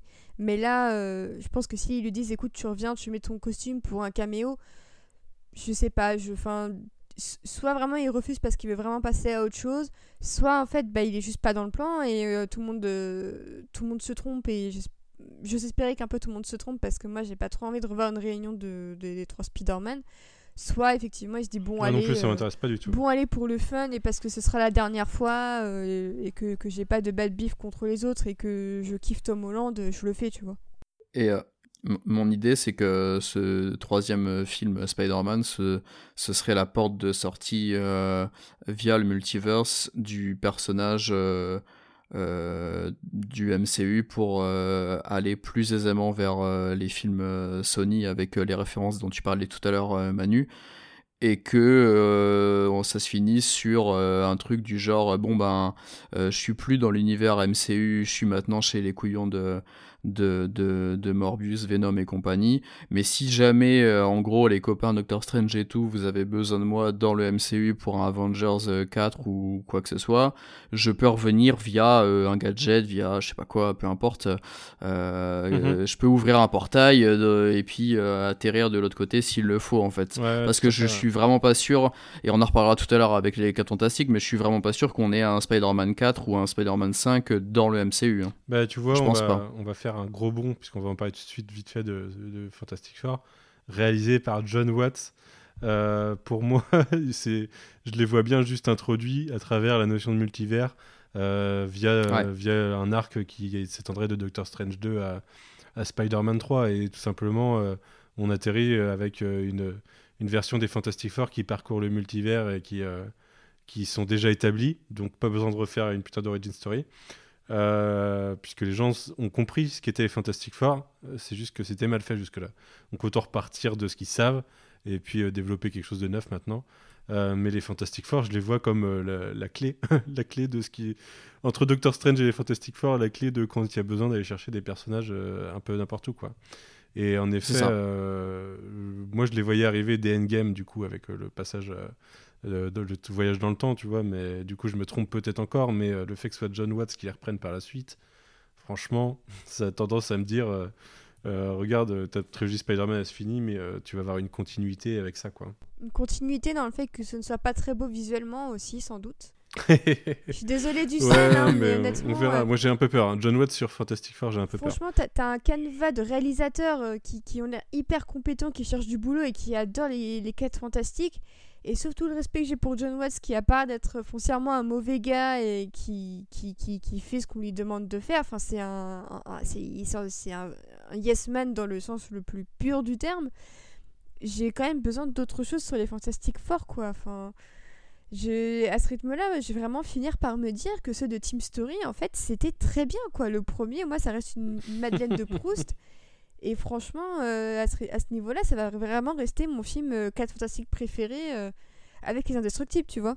Et tu vois, moi, mon, mon, rêve un petit peu, ce serait de voir une version tellement établie des Fantastic Four que les Fantastic Four sont plus les Fantastic Four. C'est les, s'ils seraient la Future Foundation, ils auraient déjà leurs enfants et tout, et que les, les, les l'équipe de Fantastic Four soit comme c'était le run de Dan Slott, non, c'était le run de qui Matt Fraction, peut-être bien. Encore. Matt Fraction, non? Ouais, euh, ou euh, avec les enfants. Euh, par... Ouais, t'avais. Puis tu avais peut-être Scotland qui a été Scotland qui a été un fantastique fort à ce moment-là, Medusa, des... She-Hulk, tout le monde pouvait être un fantastique fort. Et à côté, les... la famille, la... famille était les... la Future Foundation, quoi. Et ce serait tout un univers qui s'ouvre. Ça permet d'avoir une version un peu inédite des persos au ciné, et puis de d'avoir une franchise qui est porte ouverte à un peu n'importe qui euh, dans, dans, dans, les différents rôles. Moi, je trouve ça assez cool. Après, il faut se rappeler que c'est Disney et que Fantastic Four, ça a l'avantage d'être une famille de base. Est-ce que Disney va justement mhm. s'éloigner de cette idée? Enfin, moi, je le vois. En plus, John Watts, quoi. Donc, moi, je vois vraiment un Fantastic Four classique. Enfin, j'aimerais vraiment votre version, il n'y a pas de souci. Mais, mais en vrai, moi, quand j'ai vu John Watts, je me suis dit, ah, mais non, ils vont vraiment refaire euh, les, les Fantastic Four classiques, euh, la petite famille, euh, bah, avec hein. la réal bien sympa, de de voilà quoi. Mais tu les vois après aussi refaire pareil avec les mutants, à refaire des trucs qui ont déjà été faits. pour moi, faut que faut qu'ils avancent en fait, faut qu'ils fassent un bon, euh, qu'ils prennent pour argent comptant ce que le spectateur a acquis pendant 20 ans quoi. Et euh, ça serait dommage de passer à côté de ça en fait. C'est ce que Sony a fait à chaque fois, ce que Warner fait à refaire des origines de Batman tout le temps. Euh, et au final, quand tu as des origines assez, assez courtes de, de Batman dans, euh, dans BVS, mais que derrière, tu as un Batman un peu plus établi et que tu as une Justice League direct. Certes, c'est mal fait, mais au moins, ils ont fait un truc où on a vu un, des Batman différents d'habitude. Euh, et moi, j'ai envie de voir des Fantastic Four et des mutants différents d'habitude, avec qu'on a un peu plus évolué, quoi. On met un peu plus sous la dent. Parce que euh, revoir ce que j'ai vu dans beaucoup de mauvais films, c'est pas, pas forcément cool. Tant qu'ils prennent John Krasinski. Ouais, et Emily Blunt, du coup. Bien oui. Sûr. 15 ans à militer pour qu'Emily Blunt arrive dans le MCU. Je voulais d'abord qu'elle soit Black Widow, après je voulais qu'elle soit Scarlet Witch, et bien maintenant sera. et ça pourrait fonctionner. Ouais, ça pourrait fonctionner. Hein. on va espérer. Euh, bon, on avait fait un gros bond avec Fantastic Four. Si vous voulez, on pourrait revenir à la fin, mais je pense qu'on a, a pas mal parlé. On reste en 2022 du coup. Euh, avec une série qui n'a pas, pas, de date encore, euh, mais qui est une actrice confirmée. Elle aussi avait été révélée, je crois, en septembre à la base, mais il y avait eu un démenti. Euh, Tatiana Maslany, qui jouera Jennifer Walters et She-Hulk. Donc Tatiana Maslany, qu'on a pu découvrir dans Orphan Black, où elle jouait mille rôles. je ne sais pas s'il y en a ici qui avaient vu Orphan Black, moi j'avais dû voir deux saisons. C'était assez fort hein, dans le dans le dans l'acting pour pour vraiment créer plusieurs personnages différents. Euh, on a la confirmation du coup de Mark Ruffalo, mais on l'avait déjà, de Tim Ross en Abomination, mais si c'était pas déjà confirmé, on avait déjà la rumeur depuis un moment, hein, si, je me souviens bien. Euh, ce sera dirigé par, enfin réalisé par Kat Colerow et Anu Valia, que je ne connais pas du tout. Je sais pas si quelqu'un connaît ici. Pas du tout. Kat, Kat c'était du Brooklyn Nine-Nine, il me semble. Ah ouais? Ouais, je suis, quasi sûr. à vérifier quand même, je dis peut-être une bêtise, mais je suis quasi sûr. Ah bah attends, je viens de cliquer. Ouais, Brooklyn Nine-Nine, It's Always Sunny Philadelphia, Modern Family. Ouais, bon, ok. Je suis vendu déjà. Et la scénariste euh, Jessica Gao, euh, c'était du Rick et Morty, je crois, il me semble. Ok. Je suis quasi sûr aussi. Hein. Hmm. Vous attendez quelque chose du, de cette série? Moi, c'est une série que j'attends beaucoup parce que j'ai beaucoup aimé She-Hulk en comics. Euh, que ce soit la version. Euh, mince qui écrivait il y a bien longtemps quand j'ai commencé She-Hulk. je sais plus. Il y a eu, c'était peut-être Dan Slott à l'époque, dans les années fin des années 2000. Bah en fait, je suis je suis curieuse parce qu'on n'a vraiment aucun élément pour le moment, même si je pense que c'est trop tôt. Après, ce qui m'agace un peu, c'est le entre guillemets syndrome de euh, à la télévision, on fait revenir tous les acteurs qui ont joué euh, le, rôle en premier dans le MCU et euh, on fait on fait en sorte que le, ce soit tout soit un relayage de bâton, tu vois. On a déjà ça avec Hawkeye, on a ça avec bah, She-Hulk j'ai pas trop non plus envie que, que, que les séries deviennent un, un, réceptacle pour que les stars qui vont plus forcément jouer le rôle sur grand écran euh, viennent dire euh, bon bah ça y est j'ai assez joué comme ça maintenant euh, je file je filme mon rôle à des acteurs plus jeunes. Ça m'agacerait un petit peu que ce ne soit que ça parce que j'ai l'impression que c'est quand même un, un modèle qui, qui, qui s'applique à pas mal de, de, de, de choses et ça me décevrait un petit ouais, peu. mais après, ils l'ont fait aussi au ciné. Ils l'ont fait, euh, tu vois, Iron Man 3, il y a des chances que le gamin devienne Iron Kid par la suite. Ça, ce sera fait au ciné. Euh, euh, oh, T'es optimiste, hein J'avais un exemple il y a deux secondes en tête, mais je l'ai perdu. Mais il y a un ou deux persos comme ça qu'on a déjà vu au ciné et qui sont aussi là pour, pour assurer la suite, quoi. Et je pense juste que c'est juste qu'ils sont dans cette phase, en fait, Marvel. Je suis pas sûr je sais pas si c'est abusé qu'il le fasse à la télé, mais j'ai l'impression que c'est plus que c'est la phase actuelle qui veut une transition. Moi, j'avoue que je suis plus contente de revoir Marc Ruffalo que Jérémy Renner, du coup, sur une échelle. Euh, oui, moi aussi. Moi, j'aime bien les deux, au final. Euh, Jérémy Renner, euh, j'arrive à l'apprécier malgré la, la, personne, on va dire. mais en même temps, j'ai envie de dire, tout à l'heure, on parlait du retour potentiel de Toby Maguire on en a pris des bonnes sur lui depuis, quoi. Ça n'a pas l'air d'être euh, la personne la plus sympa du monde. Donc, euh, oui, euh, et en écoutant Mandalorian toutes les semaines, j'entends Claudel se, se, morfondre sur le fait que chaque semaine, il y a une guest, en fait, depuis, on a eu, on a eu des news comme quoi, dans, le, dans, le privé, c'est pas forcément des super personnes. Euh, moi aussi, je préfère revoir Mark Ruffalo que Jeremy Renner, mais en même temps, Jeremy Renner, euh, c'était difficile de faire une série OK sans lui en fait. Je sais pas, je sais pas si euh, Marvel, enfin Disney a décidé de se distancier de lui par la suite, mais en tout cas, ils avaient un peu l'obligation de passer par lui pour le passage de relais, comme dit Océane. Mais ça, c'est une vraie question que je me pose. Si, euh, comme, comme l'a dit Océane, est-ce que c'est un vrai passage de relais et on les reverra plus derrière et c'est une façon de leur dire au revoir et en effet, c'est hyper répétitif ou est-ce que en fait, on leur dira pas au revoir et, et ce que je ne pense pas, mais en fait, rien n'a été officialisé, donc après tout. Euh, mm en fait, on pourrait les revoir, ces personnages, euh, qui sont beaucoup à être en vie finalement après Endgame, quoi. Ouais, ouais. En plus, je sais pas si on a une temporalité, mais par exemple, She-Hulk, euh, il y a des chances que ça se passe, euh, enfin, qu'il y ait une partie qui soit au moins dans le passé, je sais pas. Parce que si on prend la nouvelle timeline Marvel, on est en 2023 post-Endgame. Est-ce qu'on va pas en profiter entre temps pour explorer des pans On sait que Hulk était là, quoi.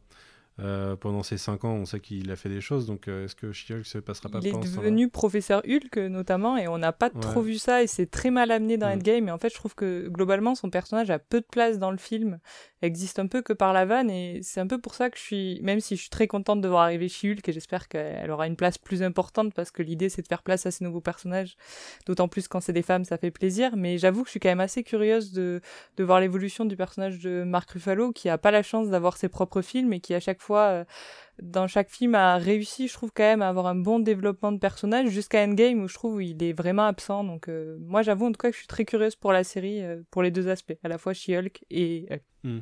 Toi, Quentin, t'en attends quelque chose?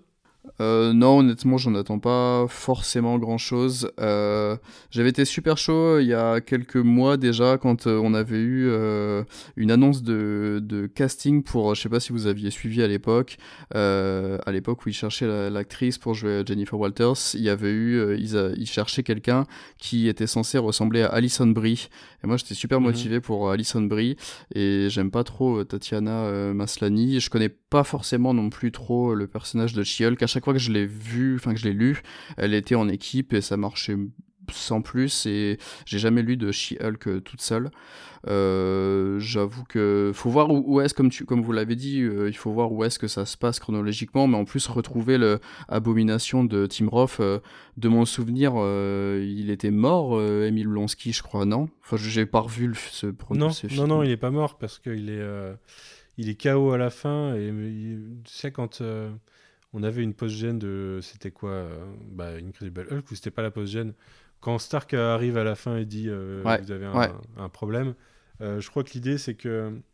Il y avait un Marvel one-shot où, à la place de recruter Hulk, le Shield voulait recruter justement Abomination pour faire partie des Avengers. Et au final, c'est parti sur Hulk, mais du coup, on sait qu'il est en. qu'il est il est en, enfin, dans une prison quelque part. Quoi. Je me demande si dans Agents of Shield, c'était pas d'ailleurs euh, mentionné à un moment. Et qu'il n'est pas dans la même prison. Autant il n'est pas mort. Il, est, euh, il est dans, une, dans genre le raft ou un truc comme ça. quoi. Donc j'attends vraiment de voir des images parce que c'est pareil. Euh, si elle est vraiment tout le temps transformée, il faut du, du budget. Et si c'est aussi moche que le, le Hulk transformé de Endgame, non merci. Donc pour l'instant, là comme ça, non, honnêtement, je suis pas trop chaud. Ouais. Mais d'ailleurs, Blonsky est euh, enfin, le fait qu'on revoit Abomination et que dans Falcon Winter Soldier, on ait pas mal de vilains de Captain America, moi, ça me laisse espérer dans les prochaines années une série Thunderbolt parce que ça serait mortel. Yes. Euh, c'est globalement la Suicide Squad de Marvel. Hein.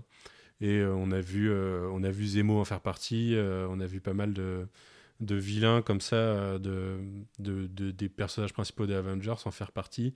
Euh, Norman Osborn a été leur tête, Luke Cage a été leur tête.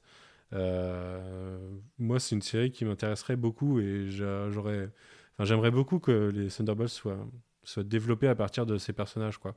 Je pense que le Zemo du MCU ferait un très bon Thunderbolt, par exemple. Ah là, je suis chaud là. Ouais, je sais pas si quelqu'un avait lu les Thunderbolts en comics. pour moi, la dernière bonne série des Thunderbolts, c'est pareil, c'est fin des années 2000 parce que celle qu'ils avaient refait il y a quelques années, euh, je sais plus qui était euh, euh, qui l'écrivait, mais où on avait Punisher et Electra, ah non, ouais. comme ça, c'était et Red Hulk, Ouais, non, c'était pas ouf. Ouais. Par contre, celle d'avant, celle d'avant avec Luke Cage, c'était mortel. Ouais, ça c'était super bien. Ouais. ouais. C'est quoi C'était post Civil War ou un truc comme ça C'est ça, c'est ça. bon, bah, c'est pareil de She-Hulk. On verra bien quand on aura plus d'infos sur la série, mais en tout cas, euh, moi, c'est un personnage que j'aime beaucoup dans, ces séries solo. Euh, on a eu une mention à Moon Knight, mais pas de confirmation d'Oscar Isaac. Euh, ce qui laisse penser que soit c'est pas lui, soit les contrats ne sont pas signés, puisque en gros il faisait partie presque de la même vague que Tatiana Maslany ou Ellie Seinfeld, je crois, en rumeur à l'époque. mais lui n'est pas confirmé. Euh, ce qui me laisse dire que d'ailleurs, euh, j'ai vu un tweet euh, Welcome to the MCU avec beaucoup de personnages il n'y a pas longtemps. Il y en avait énormément et je crois que c'est le seul qui n'est pas officiel. donc si vous retrouvez ce tweet, sachez que tous les autres, c'est vraiment des, nouveaux personnages du MCU qui arrivent bientôt. Moon Knight aussi, mais on ne sait juste pas si c'est Oscar Isaac. Bah, du coup, rien à dire dessus. Hein, sais pas. Moi, j'attends beaucoup la série, mais j'imagine que vous aussi. Je ne sais pas si vous avez lu les comics Moon Knight ou même les dernières les dernières itérations qui étaient plutôt cool en, comics. Oui. C'est pas un personnage que j'ai beaucoup lu, mais euh, ça m'intéresse de le lire. Ouais, ok. Pareil qu'Océane, bah, c'est sur ma to-do euh, list de choses à faire. Ah, c'est un perso, en général, ces ongoing euh, finissent par s'arrêter, mais elles sont très bonnes au début, et après ça commence à se à s'étioler un peu, mais franchement, en mini-série, je pense qu'il y a vraiment un gros potentiel. Après, je sais pas si je verrai Oscar Isaac dans le rôle en vrai. Hein. Je pense qu'il y a beaucoup d'acteurs qui peuvent le faire. Je sais pas si c'est euh, purement son genre de rôle euh, à voir. Euh, bon, on a passé pas mal de trucs qui étaient déjà annoncés au final, mais qui ont été plus ou moins développés pendant la conférence. On a eu une salve de choses qui n'étaient pas prévues, qu'on n'attendait pas forcément, et je ne sais pas si je les attends aujourd'hui. mais il y en a au moins une bonne partie qui donne vraiment envie. On va commencer, Quentin, avec toi, puisque tu as eu une grosse surprise avec Secret Invasion, annoncé en série, qui reverra Nick Fury et qui reverra Ben Mendelssohn en Talos. Euh, donc j'imagine que c'est la série sur Nick Fury dont on nous parlait il y a pas longtemps. Euh, oui, euh, tu nous demandais ce qui était la, la plus grosse surprise et moi c'était vraiment Secret Invasion. Je m'attendais pas du tout à ce qu'ils utilisent cet event en tant que série pour juste entre guillemets pour Nick Fury. Euh, ouais, grosse surprise parce que j'étais persuadé que ça allait être euh, euh, soit un film euh, Captain Marvel 2.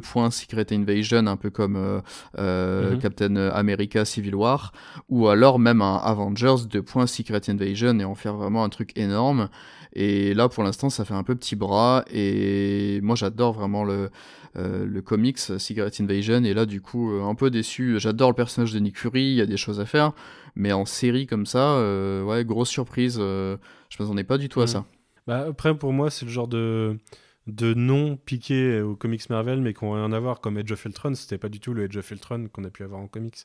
Ouais, euh, comme Civil War a pas du tout la même ampleur, même si le plot principal se tient sur globalement les mêmes choses. Mais pour moi, j'y vois juste une réutilisation de nom. Hein. Je sais pas ce que vous en pensez, Océane ou Manon, mais je sais pas si vous aviez lu Secret Invasion à l'époque, par exemple, ou depuis.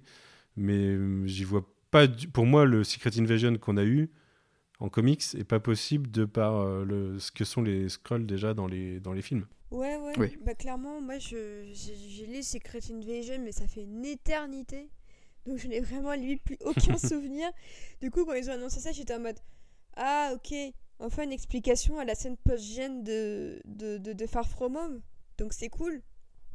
Je me doutais qu'il y aurait un truc qui, qui relierait les deux parce que ça me semblait beaucoup trop gros. Euh, pour être juste une scène un peu humoristique à la fin d'un film comme, euh, comme, euh, comme Far From Home. Mhm.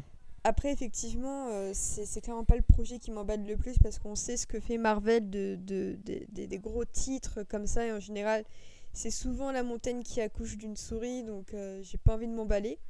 Après, j'avoue que je boude pas mon plaisir de revoir Ben Mendelsohn dans le, dans le MCU. Exactement, mais moi, aussi, j'attends que ça. Moi, je kiffe vraiment Talos. Je trouve que, en fait, on, on, parle très très peu de Talos, mais je trouve que la manière qu'il a eu d'incarner le conflit entre les Skrulls et les crises, où euh, il passe de méchant à, en fait, ouais, en fait, non, enfin, juste adopte un autre point de vue sur la guerre qui se passe, je trouve que c'était un truc super intéressant dans Captain Marvel dont personne ne parle. Mhm. Alors que je trouve qu'il y a vraiment un intérêt euh, hyper, euh, hyper moral euh, et hyper ambigu autour dans, dans, dans, le film.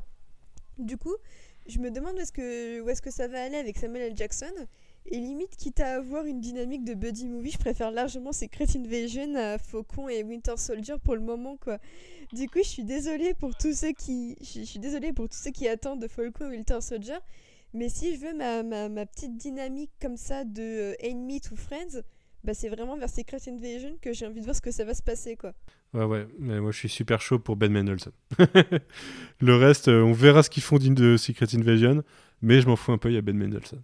Toi, Manon, tu attends la série ou pas? Euh, Franchement, vous avez dit à peu près tout ce que j'ai à dire. Euh, de base, euh, j'ai pas lu le, le comics, donc j'ai pas un immense avis mhm. sur l'event en tant que tel. Je savais que c'était un gros truc, donc aussi surprise de, de le voir arriver en série. Après, moi, j'en ai un peu marre de, de Nick Fury, pour pas vous mentir. Donc euh, voilà, mais je vous rejoins totalement sur Ben Mendelssohn en Talos. Euh, c'était, j'avoue que j'étais plutôt une déçue de Captain Marvel, mais c'était une des choses que j'avais vraiment apprécié dans le film. Du coup, contente de le revoir lui, mais mais je, rejoins complètement ce que disait Océane. Il y a vraiment cette impression que que on a transformé une scène post générique en idée de série, quoi. Et et c'est tout. Mhm. c'est un peu triste. Bon, en tout cas, ce qui est sûr, c'est que Brian Bendis doit se mettre bien en ce moment. Euh, au niveau de sa street cred auprès de ses enfants et au niveau de ses royalties, euh, parce que c'est lui qui a écrit Secret Invasion. Euh, il, a aussi, il a aussi à l'origine de beaucoup de choses qu'on a vues dans le MCU. Hein. Et c'est lui qui a créé la série Iron Heart, qui est une autre ah. surprise de ces annonces. Océane, je te laisse en parler. Ouais, alors, bah, en fait, on, va pas se mentir, on, se disait, euh, je pense que ça allait finir par arriver quand même un peu Iron Heart, ça semble être un peu l'évidence, c'est une, une, héroïne jeune qui a euh, un peu l'héritage d'un héros qu'on connaît déjà, même si celui-là en question, bah, le héros en question, bah, il est mort, donc euh, ce sera dur de le faire revenir. Mais, mais je suis très contente qu'ils annoncent ça parce que Riri Williams, du peu que j'ai lu d'elle, c'était vraiment une petite héroïne hyper attachante. un peu dans la lignée de Mrs. Marvel. Si, Marvel veut vraiment se lancer dans des séries hyper jeunes pour toucher un public un peu plus large que juste des adultes, comme c'était un peu le cas sur les séries Netflix avec les Defenders, où c'était vraiment des adultes confirmés, établis et, euh, plus adultes. Ben, en l'occurrence, je trouve qu'effectivement, Iron Heart est une nouveauté euh, plutôt, euh, plutôt intéressante.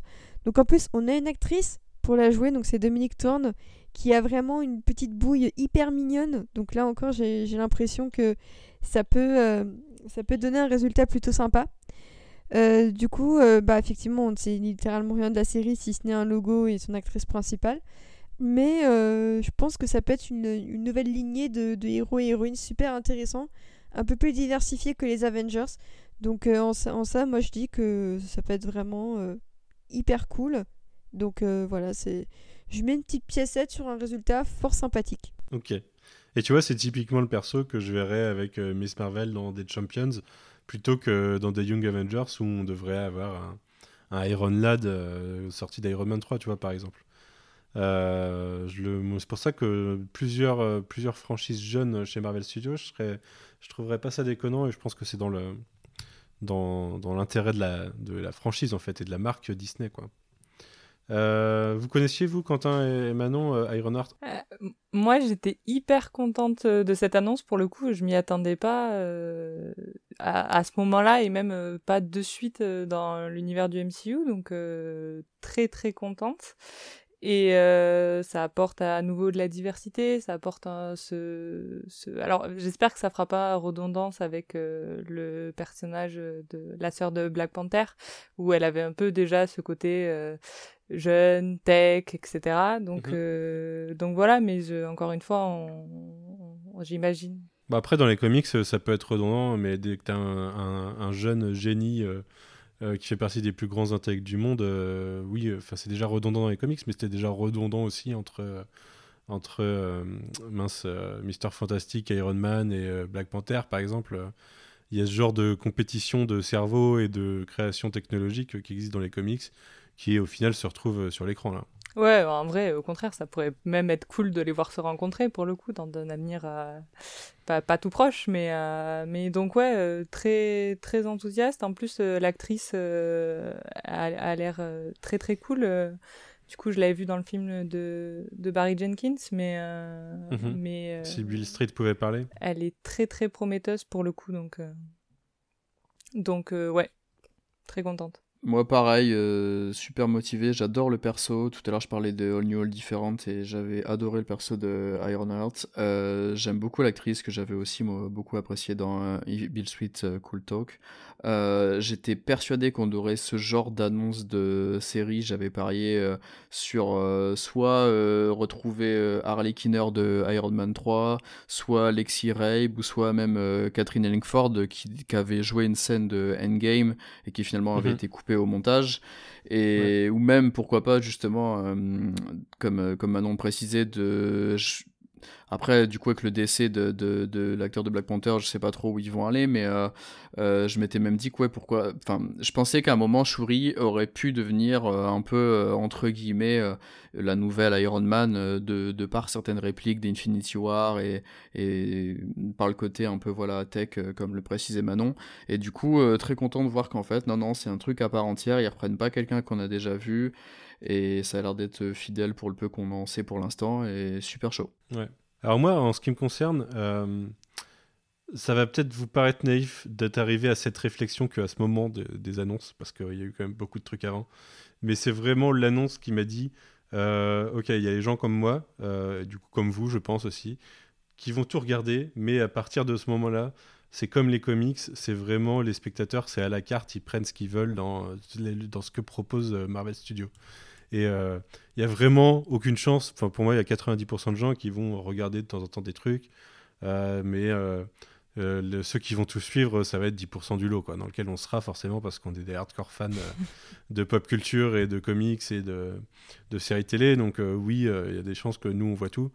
mais je pense qu'ils ont vraiment, Marvel Studios même si d'un côté, il crée des arcs qui vont se traverser les films et les franchises, et même les médias, en même temps, ils sont conscients du fait que ils se diversifient pour inonder le marché, pour toucher des nouveaux publics, mais que jamais ils réussiront à créer un public de l'ensemble euh, qui soit cohérent et qui soit fort, euh, qui soit capable de, de supporter l'industrie en fait.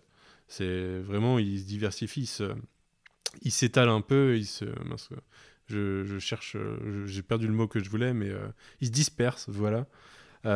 mais jamais ils auront dans, l'idée que tout le monde regarde tout quoi. C'est peut-être naïf d'arriver à cette réflexion en 2020 après avoir déjà passé 15 trucs en, un an et demi de, programmes du Marvel Universe, peut-être que c'était déjà évident.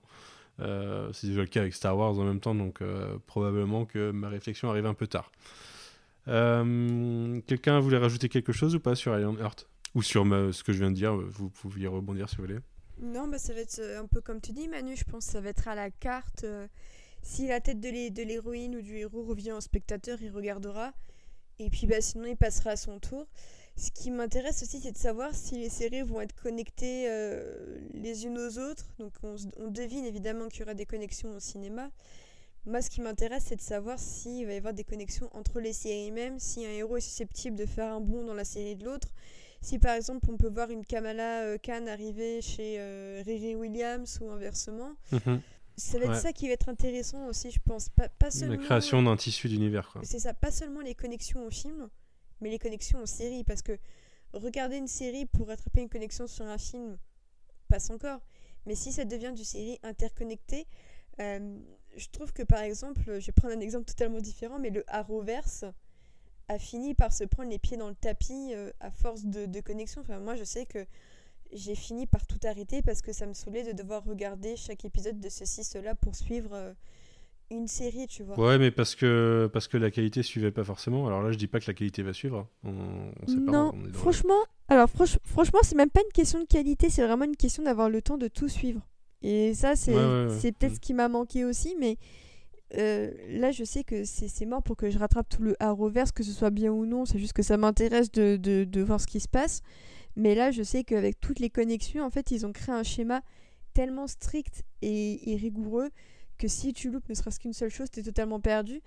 Et donc j'aimerais bien voir comment le MCU mm. et euh, Disney Plus vont se dépatouiller pour réussir quand même à créer des séries très claires, euh, surtout pour des héros qu'on ne connaît pas forcément comme Iron Heart ou euh, Mrs Marvel avant qu'elle ne soit sur ton écran. Ouais. Alors après, si je peux me permettre, si tu prends le Arrowverse, tu prenais, tu voulais regarder une saison de Arrow, une saison de Flash, tu avais 24 42 épisodes ou 44 épisodes ce qui représente 6 ou 7 séries de Disney ⁇ puisque c'est des, saisons de 6 épisodes, a priori, ça risque de rester globalement ce format. 6-10 épisodes, on va dire. Donc, euh, d'un point de vue investissement, au final, pour tout regarder, euh, tu n'as pas beaucoup plus que deux séries classiques de Network. Je pense qu'on peut être surpris quand même de... De, on verra, on en reparlera dans quelques années, mais je pense que on peut être surpris de, de l'engouement du grand public euh, sur ces trucs-là quand même. Moi, il y a quelques années, j'aurais, à, l'époque de Avengers 1, j'aurais jamais parié que, par exemple, Les Gardiens plaisent autant ou que euh, mhm. Black Panther fasse autant au box-office, typiquement. Et je pense que s'ils arrivent vraiment à garder le rythme de, parce que là, en 2021, c'est ce qu'on va avoir de une série à la fois sans que ça se chevauche. Euh, je pense que les gens peuvent maintenant, vu l'état d'esprit général des gens euh, Netflix and chill et tout, je pense que les gens peuvent peut-être tout voir. Hein. Si tant qu'il n'y en a pas trop qui se chevauchent et, si ça continue d'être autant connecté que ça ne l'est, moi je le vois avec des gens de ma famille qui qui matent euh, chaque film du MCU euh, une seule fois au cinéma parce qu'il faut voir les autres parce qu'il y a tel event qui arrive machin, mais qui, mhm. qui, qui qui suivent pas plus que ça et en fait qu'à mon avis apprécient pas plus que ça mais qui vont quand même. Et ben je pense que ces gens-là euh, continueront à regarder ces séries là et faut voir. Hein, je suis peut-être un peu moi naïf dans le côté positif mais je pense qu'on perdra pas grand monde. Hein. Moi, je suis assez, je suis assez d'accord avec Quentin. En fait, je pense que les gens, ils risquent de donner leur chance au moins à à peu près toutes les séries. C'est-à-dire, moi, le premier épisode, je le vois bien lancé dans tous les cas à partir du moment où elle est estampillée Marvel. Après, euh, les gens accrocheront pas à tout parce que, et, et c'est ce que j'espère, il y aura des styles différents et peut-être que tout ne les intéressera pas.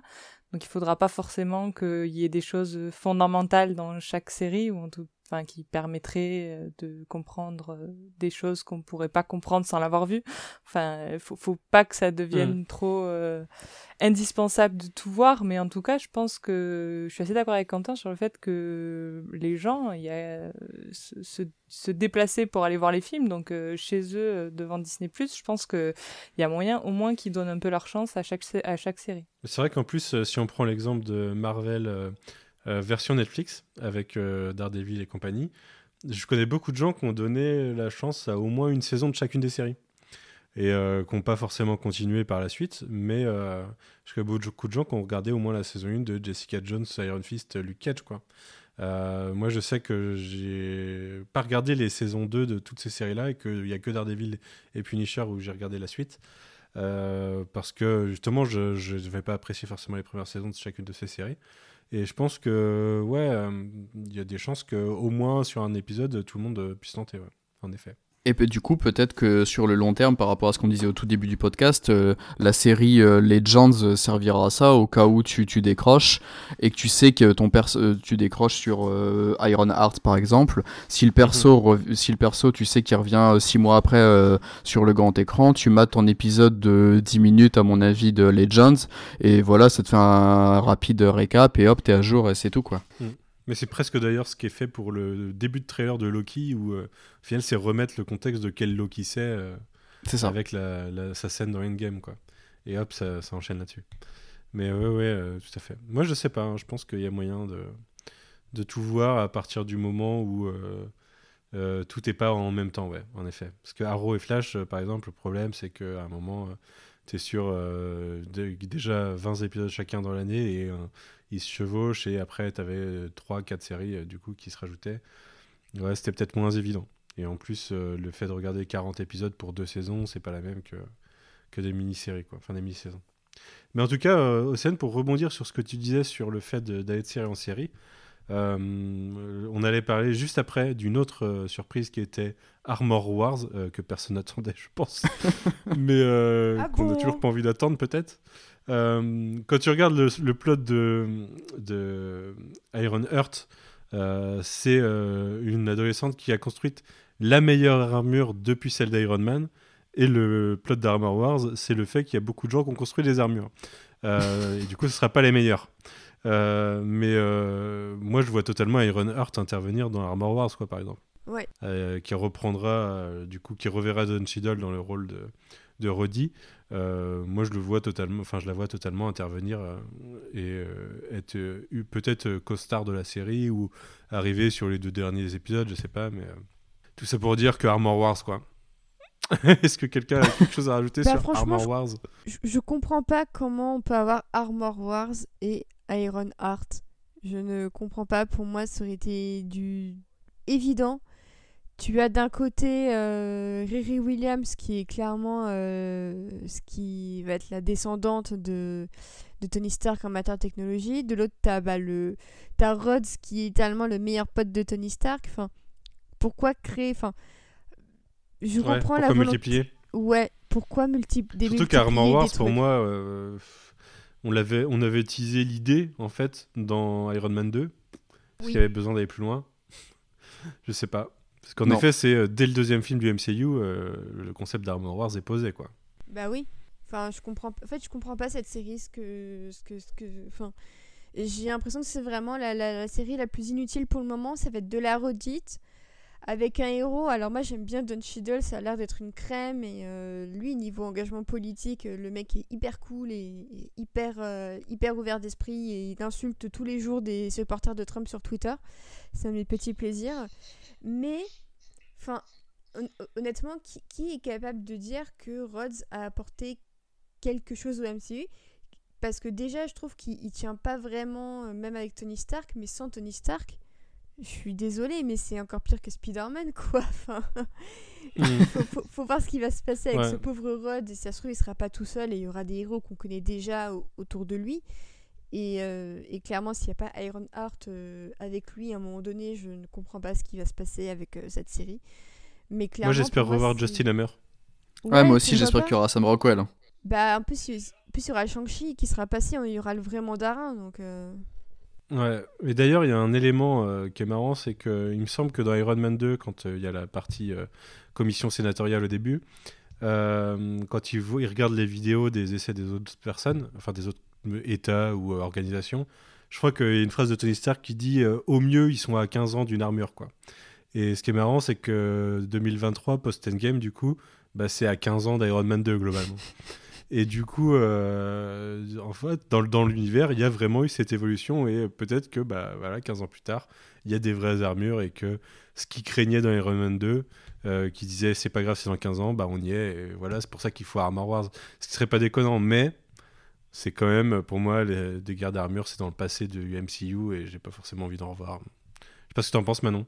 Euh, c'est clairement la série de trop là dans la liste. Euh, si on doit en enlever une, c'est vrai que j'en bah, S'il y en a une où je me dis peut-être je la regarderai pas, c'est celle-là quoi. Donc, euh, mais c'est embêtant parce que en fait, je trouve vraiment qu'il y a dans l'idée de, de récompenser tous ces mecs qui sont là depuis le début, parce que c'était des mecs forcément. Donc, donc les Mark Ruffalo, les Jeremy Renner, les Don Cheadle, il y a Anthony Mackie qui a sa série aussi. Donc, ça aurait été bête que lui n'en ait pas alors qu'il est toujours en vie et qu'il a l'opportunité de le faire, mais en fait, oui, pourquoi ne pas le faire apparaître du coup dans Iron Heart? Parce que, parce que pourquoi cette série? Pourquoi sur ce sujet qu'on a vu dans, non seulement dans Iron Man 2, mais qui est cette thématique de la technologie de Stark qui, euh, qui est mal utilisée par d'autres? On l'a eu aussi dans les deux Spider-Man, dans. Euh, on l'a trop vu mm. en fait cette thématique, donc pourquoi revenir mm. dessus ici maintenant? Enfin maintenant, même pas maintenant, dans deux ans, c'est pire. Euh, je sais pas. Mm. Et comme dit Océane, aurait pu, il aurait pu juste y avoir Iron Heart et avoir le plot d'Armor Wars dedans, euh, puis voilà, c'était réglé. Euh. Enfin, que ce soit le plot de comment elle, elle en est venue à créer son armure et, et que ce soit pas que ça, mais que ça en fasse partie, mais qu'il n'y ait pas une mini-série à côté. Euh. D'ailleurs, je sais plus, on n'a pas de nom d'épisode sur tout ça. A un moment, j'ai cru voir qu'Armor Wars en avait moins. Mais euh, peut-être que c'était une spéculation, genre quelqu'un qui disait ça serait un truc en 3-4 épisodes, euh, ça devait être ça. Mais euh, il me semble pas qu'ils ah. aient annoncé spécifiquement les durées de chaque série. En tout cas, quitte à avoir deux séries, une Iron Hearts et une Armor Wars, j'espère qu'on verra Riri Williams dans Armor Wars, mais j'espère qu'on ne verra pas James Rod dans Iron Hearts en fait. Mm. Parce qu'il y aura encore le côté mentor dont on parlait tout à l'heure, qu'on va retrouver sur Hawkeye, sur She-Hulk. Mais Armor Wars, bah, clairement, c'est le projet euh, claqué au sol. Euh, c'est le, le, pire truc. Mais moi, je pense que Don Cheadle, ça sera à, Riri Williams, euh, ce que John Favreau et à, Peter Parker, tu vois. Je pense que ah, ouais. je, je, je, le vois un peu comme ça, moi. Bah, puis autant tout à l'heure essayé d'être positif et je disais euh, je pense qu'il reste des choses à raconter avec les persos de, du Faucon et de Winter Soldier. Autant honnêtement je sais pas trop ce que tu peux encore enfin vraiment raconter sur le perso de James Rhodes. Si ça dure vraiment 6 fois une heure comme on suggérait tout à l'heure, enfin mis à part euh, le, fait d'ajouter Sam Rockwell euh, au casting, moi j'ai pas envie de voir ça hein, vraiment. J'en ai assez de, je le disais tout à l'heure, mais tout le côté armure et tout. En plus, surtout si ces deux séries-là, elles sortent la même année, Bon, enfin bref, mais c'est vraiment le truc qui m'intéresse le moins de toutes ces annonces personnellement. Ouais, ok. On passe peut-être à quelque chose qui va plus vous chauffer. En tout cas, ça a plus chauffé Manon. Euh, c'est l'annonce d'un Holiday Special pour The Guardians of the Galaxy qui sortira en 2022. Euh, donc on ne sait pas si c'est un Christmas Special ou autre. On sait que c'est 2022. Ce sera peut-être à la fin du coup si c'est pour Noël. Euh, toi, Manon, ça t'a pas mal intéressé, Steve Ben ouais, donc ce que disait Kevin Feige, c'est que l'idée, c'est qu'on pourrait s'attendre à Gardien de la Galaxie, même si ça n'a pas été officiel au début de l'année 2023, si je comprends bien, parce qu'il disait que ce serait diffusé donc sur Disney Plus euh, le Noël juste avant la sortie du troisième film. Et c'est vraiment mhm. l'annonce à laquelle je m'attendais pas et qui, alors c'est peut-être parce que maintenant aussi on est dans la période de Noël et l'idée d'avoir un holiday special me, me met en joie, mais euh, mais du coup ouais, je trouve que ça, ça ça peut être vraiment, euh, vraiment bien. Je, je suis pas la, plus grande fan des gardiens de base. Étonnamment, moi j'ai plus préféré le 2 au premier. Et, euh, et, déjà, il y a le petit miracle du retour de James Gunn pour faire le 3, et là, lui offrir son idée spéciale, qui a priori est son idée, donc, euh, donc il, a, il, il, doit avoir bien mûri ça, parce qu'a priori, c'est lui qui a apporté l'idée à Marvel, donc vraiment, je trouve que ça peut être vraiment génial. Ça me pose juste un peu question par rapport au, personnage de Gamora qu'on a laissé un peu dans un entre-deux euh, après Endgame, où elle n'est pas revenue dans les gardiens et on se doutait mhm. que ce serait le plot du 3. Du coup, à quel moment en termes de timeline va se passer ce holiday special? Euh, peut-être qu'ils le feront dans le passé du coup. Je... C'est un peu ça ma, ma question parce que moi je veux quand même un truc fun qui se prend pas la tête du coup, quitte à avoir un holiday special. Donc, euh, donc et ce serait triste de pas avoir Zoé Saldana dans le film. Donc, donc voilà, mais très très chaud en tout cas pour voir ça. Ouais. Bah, tu m'as un peu hypé alors que j'étais pas du tout chaud pour cette série. je m'en fous un peu en fait. C'est un peu la série dont je me fous dans les annonces. Euh, mais j'avais pas du tout suivre parce que je savais pas que c'était James Gunn qui l'avait euh, amené à Disney Plus et en fait c'est exactement ce qu'il a fait avec Peacemaker sur, chez HBO exactement. Il a beaucoup réfléchi. Euh, et Suicide Squad, il a fait la même chose quoi. Très bien. Ok. Parce que pour ceux qui ne savent pas, The Suicide Squad, du coup, qui sera réalisé par James Gunn pour Warner, verra une série télé spin-off qui s'appellera Peacemaker, qui est sur le personnage de John Cena dans The Suicide Squad. Euh, qui a été créé et imaginé par, euh, par James Gunn. Et du coup, euh, il a l'air d'avoir fait la même chose pour Disney tout simplement. Pourquoi pas? Ça permet de diversifier, enfin de multiplier son contenu. Moi, je suis pas contre. Hein. Océane, toi qui es une grande fan des Gardiens, est-ce que tu attends ce Holiday Special? Franchement, oui, je trouve qu'effectivement, les Gardiens, ça se prête bien à la période de Noël parce que c'est un peu une famille un, peu spécial et euh, non non franchement moi je, je suis carrément euh, carrément partante et euh, dans, dans, un monde de rêve dans ce holiday special Star Lord fait son coming out et il avoue qu'il est bisexuel comme dans les comics ça m'a beaucoup fait rire d'apprendre ça tout à l'heure surtout bah, vu vu les incointances religieuses de Chris Pratt pour pour rester plutôt discrète sur malheureusement ce qu'il est devenu ses opinions mm. politiques Voilà, niveau, niveau politique où c'est extrêmement flou. Euh, mais, euh, mais non, non, euh, vraiment, moi je suis très contente parce que, parce que effectivement, j'aime pas trop l'idée de multiplier non plus l'idée specials parce que là, celui de, de Lego Star Wars m'a beaucoup déçu. Donc j'espère. J'ai toujours pas regardé moi, mais. Et bah moi j'étais hyper déçue, donc tu me dis ce que t'en as pensé. Mais du coup j'espère que bah, celui de, de, de, des Gardiens sera mieux que celui de, de, de Lego Star Wars. Eh ben moi, à l'inverse à l'inverse d'Océane, j'ai beaucoup aimé le Holiday Special de cette année de Star Wars. Et du coup, apprendre qu'il y aura un Holiday Special de, des Gardiens filmé en live action, écrit et réalisé par James Gunn, je suis vraiment très chaud. Après, sur le format téléfilm, du coup, ce sera une première. Donc, euh, je suis très curieux de voir un peu, euh, est-ce que ça va durer quoi, une demi-heure? Est-ce que ça va durer quand même une heure trente? Euh, mmh. Je me pose beaucoup de questions. Et euh, du coup, euh, ils ont annoncé que ce serait donc euh, le, le, le, tournage en fait de ce Holiday Special serait en, en même, se, se, ferait en même temps que le, le volume 3. Et je me demande si, un peu comme Manon en parlait, ce serait pas pour eux l'occasion de pouvoir resituer un peu justement les, les, gardiens par rapport à où on les a laissés à la fin de Endgame, par rapport à Gamora. Mmh. en plus, je pense que, pour l'instant, il y a que Chris Pratt qui a été annoncé sur, sur Thor Love and Thunder qui sortira donc en mai 2022, mais je mhm. pense que, j'imagine qu'il y aura d'autres gardiens, euh, même très rapidement, euh, dans Thor, parce qu'on avait laissé Thor euh, avec les gardiens, et je me pose beaucoup de questions par rapport à, à, à tout ça, en fait où ils sont, euh, quand est-ce que ça se passe. Euh, ça se trouve, le Holiday Special, c'est juste un truc euh, gros délire, rigolo, et ça se passe dans le, dans le passé, point barre. Mais je pense qu'il va y avoir besoin de resituer un peu les gardiens avant le volume 3, parce que du coup, le volume 2 aura déjà quelques années. Bah surtout que d'un point de vue temporel, euh, c'était il y a longtemps le volume 2 pour. Euh, bah c'est ça en fait, avec le gap temporel et, et du coup, euh, j'imagine, enfin mon, mon hypothèse là, c'est que ça servira aussi un peu à ça en fait, voilà. Ouais, c'est possible. Et merci parce que je me souvenais plus si c'était Chris Hemsworth qui avait été annoncé dans Guardians 3 ou Chris Pratt qui avait été annoncé dans, dans Thor 4. Et du coup, tu réponds à ma question. Euh, pour l'instant, c'est Chris Pratt dans Thor 4. Et dans Thor 4, on sait que euh, Taika Waititi avait apprécié la, techno euh, de malade de The Mandalorian qu'on appelle The Volume. The Volume. Et je serais pas trop surpris que qu'ils reprennent, que Disney réutilise ce, cette techno-là sur les gardiens. Ça pourrait coller en fait. Après, peut-être que ça n'intéresse absolument pas James Gunn qui est plus sur le côté pratique, etc. Mais je serais pas surpris que qu'il y ait cette transition là qui soit faite sur le côté euh, technique. Voilà. Ok, ouais, pourquoi pas. En tout cas, les Guardians, on en aura d'autres puisque euh, avant Baby Yoda, souvenez-vous, il y avait Baby Groot. et qui était probablement proto Baby Yoda, et que lui aura le droit à ses. alors j'ai mis mini épisodes, mais je crois que c'est des shorts. C'est un peu comme pas mal de shorts Pixar qu'on doit avoir sur sur Disney si vous avez Disney et que vous voulez faire un tour dans la partie animation, vous verrez qu'il y a pas mal de shorts autour des films de Disney Pixar. Euh, dont des très très bons, hein, franchement. Et je pense que ça sera globalement ce genre de, de short, je sais pas ce que vous en pensez.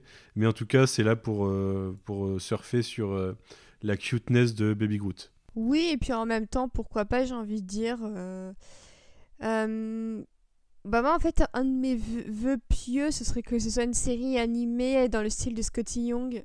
Alors je sais que ça n'arrivera jamais mais je trouve que ça aurait pu hyper bien se prêter justement à ça. Mhm.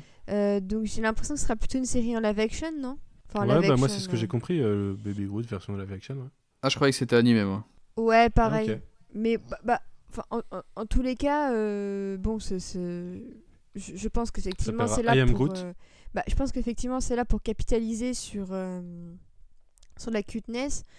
bah oui, c'est mignon. Après, j'ai envie de dire qu'on n'est pas non plus obligé de tout regarder je pense que c'est. Ouais, peut-être qu'on fera pas des épisodes de YMCU dessus, quoi. C'est ça.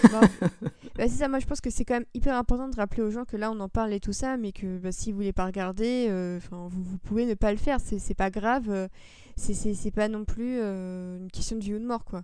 J'aime bien rappeler hmm. ça parce que je vois, en fait, en ce moment, je vois beaucoup de gens avoir le discours euh, gna gna Marvel, Disney, tout ça, mort de la culture bah, au pire, ne regardez pas et puis, puis ce sera votre réponse à, à, tout ce qui se passe. Moi, je sais que je regarderai pas tout, tout ce dont on vient de parler. Donc, euh, je, mhm. vais, je vais devoir faire des choix parce que j'ai aussi autre chose à regarder. Euh, il y a peu de chances que. Et voilà, et moi, clairement, Baby Groot, ça fait partie des choses avec Armor Wars qui sont susceptibles d'être zappées par mes soins. Après, on verra où on en est à ce moment-là, qu'est-ce qui se sera passé. Enfin, Là, en fait, euh, on, hmm. se rend pas compte, mais Disney tire des plans sur une comète alors qu'on est toujours en plein milieu d'une pandémie mondiale. Euh, enfin, tout ce dont on discute. Oui, mais tu vois, c'est pour ça qu'il n'y a pas des dates pour tout non plus. C'est ça, mais en fait, c'est tellement abstrait tout ce dont on discute. Si ça se trouve, euh, ils vont nous annoncer plein de choses entre temps et en fait, ils vont ne pas en faire certaines. Enfin, c'est tellement une perte d'incertitude que, que, je me dis quand je vois un truc, bah, ça m'intéresse, mais si je regarde pas et que ça n'existe pas, bah, c'est pas grave, quoi. Je fais un peu mon deuil. Ouais. Toi, Manon, qui étais chaude pour euh, le Holiday Special, est-ce que les shorts sur Baby Groot, tu J'avoue que c'était l'annonce que j'avais oubliée et pour faire très court, je m'en fous. Donc voilà. Ok, très bien. Non, mais c'est légitime. Euh, mais est-ce que tu regarderas Christian Bell en, en God Butcher dans, dans Thor Love and Tellement. non, donc 6 mai 2022, ouais, Non, non, je... alors là aussi, euh, je... c'est un peu original, je n'aime pas tant que ça le Thor Ragnarok de Taika Waititi, que par ailleurs ah, j'aime beaucoup. Attends, je te, je te, je te quitte de ce podcast. Mais euh, non, j'avoue que je suis un peu la, la nostalgique. Alors, avec tous les défauts euh, qu'il a, et il en a de nombreux, j'avoue que mon Thor préféré reste Thor 1. Mais bref, pour en revenir au, Thor 4, euh, j'avoue qu'en fait, toutes les annonces qu'il y a eu sur ce film, pour le coup, elles me font bien plaisir parce que le retour de Nathalie Portman, auquel on s'attendait vraiment, mhm. mais alors vraiment pas du tout, c'est quand même la, dire la meilleure nouvelle du monde, c'est un peu exagéré, mais c'est une très très bonne nouvelle. Euh, le, la confirmation de Tessa Thompson dans le rôle de Valkyrie, euh, mhm. euh, le fait qu'on devrait explorer sa bisexualité. Alléluia. je sais pas, il y a plein d'un. Et puis Christian Bell, très très bon acteur dans le rôle du méchant. Alors malheureusement, Marvel nous a un peu tout donné dans les rôles de méchant entre le très bon et le beaucoup moins bon. Ouais, mais tu vois, moi j'ai revu Thor Ragnarok il y a deux jours. Kate Blanchett, quoi. Kate Blanchett tout le monde peut ne pas aimer ce film ou la version des mais Kate Blanchett en est là. Voilà, pour moi, c'est. C'est incroyable. Et Christian Bell, ça sera ma Kate Blanchett de Thor 4, quoi. j'espère, j'espère en tout cas. Mais j'ai, j'ai beaucoup de, d'espoir pour ce film. Et, euh, et en vrai, comme j'aime beaucoup Taika Waititi comme personne, je suis très contente qu'il revienne. Et j'espère de tout mon cœur beaucoup plus aimer ce film-là, du coup. Donc, euh, donc voilà, très mmh. Et pour moi, comme pour. Euh, Secret Invasion, où j'en parlais de Jeff le fait d'utiliser Gore, The God Butcher, euh, qui est un personnage introduit par Jason Aaron dans un run incroyable, euh, je pense qu'il ne sera pas utilisé du tout de la même façon qu'il l'est dans les comics, parce que c'est un, sinon c'est, euh, le film va durer 17 heures et 30 minutes. et sera incroyable forcément, mais je le vois pas utilisé de la même façon. Quoi. Pour moi, c'est encore un truc qu'on reprend des comics, mais forcément on l'adapte au ciné. Mais pourquoi pas? En tout cas, ça reste Christian Bale en, en gore, quelque chose que je m'attendais pas forcément. Moi, je suis très, très, très, très, très chaud pour ce film. passage, il y a Jamie Alexander qui revient en Sif, même si peut-être que tout le monde s'en fout. Non, moi, non. Je m'en fous pas. J'ai envie de voir Sif avec une conclusion d'arc qui soit peut-être un peu moins euh, brutale que celle de Zachary Levy euh, dans, euh, dans Ragnarok. ah bah oui, bah, quand j'ai revu le film, justement, j'ai remercié le ciel de qu'il n'ait pas montré Sif pendant ce film, parce que sinon ça aurait été probablement pour la tuer. Euh, mais euh, ouais, en tout cas, elle sera de retour. Euh, mais oui, vous êtes chaud pour Thor Océane, Quentin? Bouillante, ouais, ouais, ouais. Bah, c'est. J'ai envie de voir si ce que Waititi a fait sur Ragnarok va être confirmé ou pas. Mhm. J'ai très envie de, de, voir ce que ça va donner le retour de Nathalie Portman dans, dans, le MCU. Le casting a l'air ouf, le, le, run en question est d'excellente facture. Donc je euh, je vois pas pourquoi ça louperait, surtout que euh, Nathalie Portman reparlait du fait qu'il y aurait le cancer de Jane Foster dans l'intrigue. Et euh, ça, c'est quelque chose mm. qui me rend très heureuse parce qu'effectivement, le cancer peut être parfois un sujet un peu tabou au cinéma, notamment dans les grosses productions où, à part Les Gardiens de la Galaxie qui te le montrent hyper frontalement, ça reste quand même un truc un petit peu tabou dans les blockbusters actuels. Du coup, euh, si effectivement on a une héroïne atteinte d'un cancer euh, en héroïne euh, d'un film Marvel, bah, je trouve que c'est un, super beau symbole, mine de rien, et que c'est, ça peut être vraiment hyper touchant. Je repense un peu à des scènes de Jojo Rabbit qui joue un peu sur la tragédie et qui m'avait filé la larme à l'œil à l'époque.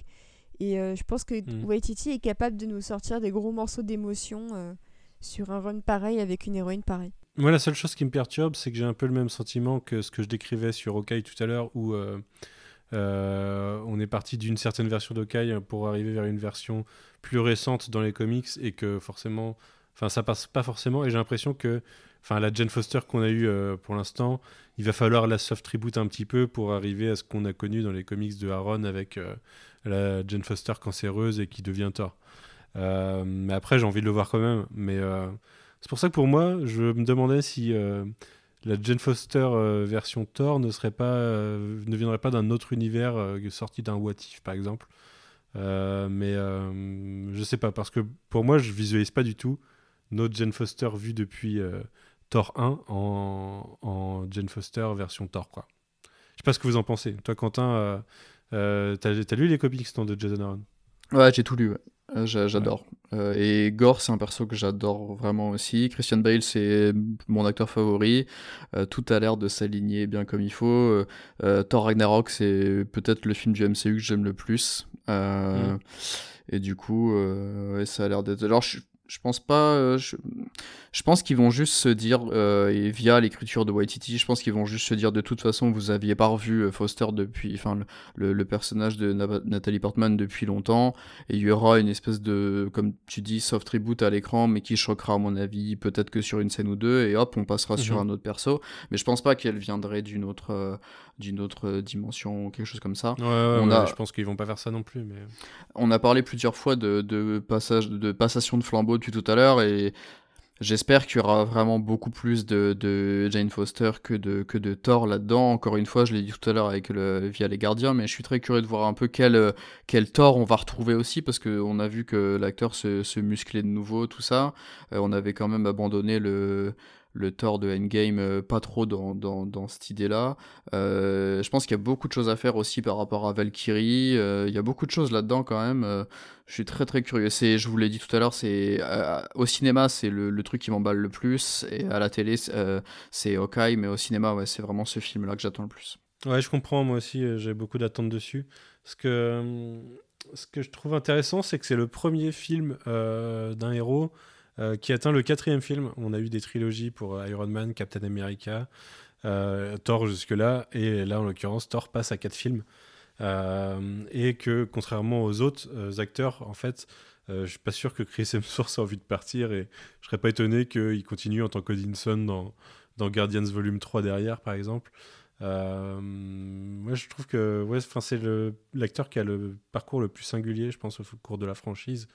Il est là depuis longtemps et il a encore un avenir, d'après moi. Donc, je sais pas, moi, je, je, trouve que du coup, ça donne à ce film un statut assez particulier. Carrément. ok. J'avais mis, je l'ai mis à ce moment-là, mais je sais plus. C'est toi, Quentin, qui disait tout à l'heure. Euh, je sais plus comment il l'avait placé chronologiquement, mais on a eu une mention à Blade avec euh, Mahershala Ali. Euh, on ne sait pas quand, mais. Euh, oui, alors pour Blade, avant Captain Marvel 2, c'est-à-dire avant novembre 2022. Ok, donc il est bien dans, la, le slot 2022 en effet. Ok, et bah ouais, bah là pas de nouvelle. Hein. on, savait déjà que le, le perso serait développé avec cet acteur. Eh bah, à voir, à voir ce qu'ils en font. En tout cas, je, je me souviens plus si on le savait déjà que ce serait un film, je savais plus si ce serait un film ou une série, moi, personnellement. Ah, moi, j'étais resté sur l'idée d'un film. quand il l'avait annoncé. Ouais, il l'avait annoncé en film Il me bah, semble. J'étais passé à côté de ça. Oui, bah, j'ai l'impression que tout le monde parlait de film aussi, donc euh, ça devait être moi qui étais passé à côté de l'info. En tout cas, l'info à, côté de laquelle je suis pas passé, euh, c'est un nouveau Ant-Man and the Wasp, euh, Quantum Mania. Sur, sur le fait que oui, en effet, on peut mettre Quantum partout pour que ça fonctionne. Enfin, pour expliquer n'importe quoi, je crois que c'est Arnaud qui jouait avec ça, Arnaud Kikou, un podcast qui disait il suffit de mettre Quantum et puis voilà. Et eh ben oui, là ils l'ont carrément mis dans le titre. Euh, donc là aussi, ça serait une, au final un troisième film de trilogie. Hein. Ant-Man aura eu cette trilogie et Wasp, on peut presque la considérer comme sa trilogie aussi, puisqu'elle n'était pas dans le titre du premier, mais elle était aussi importante, même si elle n'était pas encore Wasp. Euh, donc, euh, retour de Paul Rudd, Michael Douglas, Michel Pfeiffer.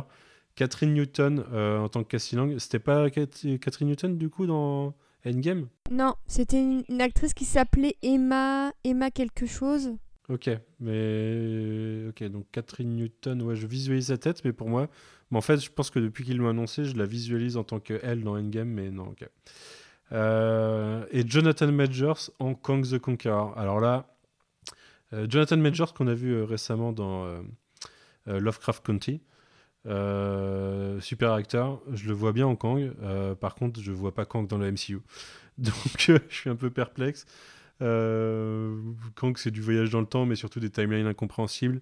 C'est un vilain assez connu des Avengers, mais qu'ils utilisent avec parcimonie parce que c'est quand même compliqué d'utiliser. Je sais pas ce que vous en pensez, mais je suis perplexe. J'attends de voir ce qu'ils vont en faire, mais je suis perplexe. Oui, pareil. Après, je trouve que la carrière de Jonathan Major c'est tellement euh, imposante que j'aurais aucun mal à croire euh, à son interprétation. Je le trouve vraiment top. De mémoire, il était aussi dans le dernier Spike Lee euh, Die Five Bloods. Oui. Qui, oui, qui, qui, lui, était vraiment pas mal dedans. Donc, j'ai envie de dire que pourquoi pas. Moi, ce qui me saoule un peu, c'est qu'on joue encore avec le Quantum Realm alors que je pensais qu'on en aurait terminé ouais, moi aussi. Euh, je pensais qu'on était passé au-delà de ça. C'est ça, donc ça, ça me saoule un peu. Euh, un peu, alors j'aime beaucoup Catherine Newton, mais je suis un peu déçue qu'ils aient viré la jeune actrice de Endgame qui apparemment n'était pas du tout au courant qu'elle ne jouait plus ce rôle avant l'annonce ah, aux, aux, Investors Day d'après euh, ses, tweets. Du coup, ça je trouve que c'est pas très élégant pour elle parce que bah, la pauvre avait l'air hyper heureuse. Et il faut savoir qu'en mm. fait, avant, elle, elle, avait écrit Endgame en mode Endgame dans sa bio. Et après l'annonce des Administrators Day, elle a tout retiré de sa bio parce qu'elle a dû être bien bien dégoûtée, je pense, la pauvre. Euh, du coup, au-delà de ce petit détail, euh, je suis à la fois très contente de, de, de revoir Scott Lang parce que c'est un personnage que j'aime beaucoup. J'ai très envie de voir ce qui va se passer avec euh, Cassie, donc Stature, sa fille. Mm. J'ai très envie de voir ça, mais pour moi, vraiment, le Quantum Realm, je m'en fous un peu.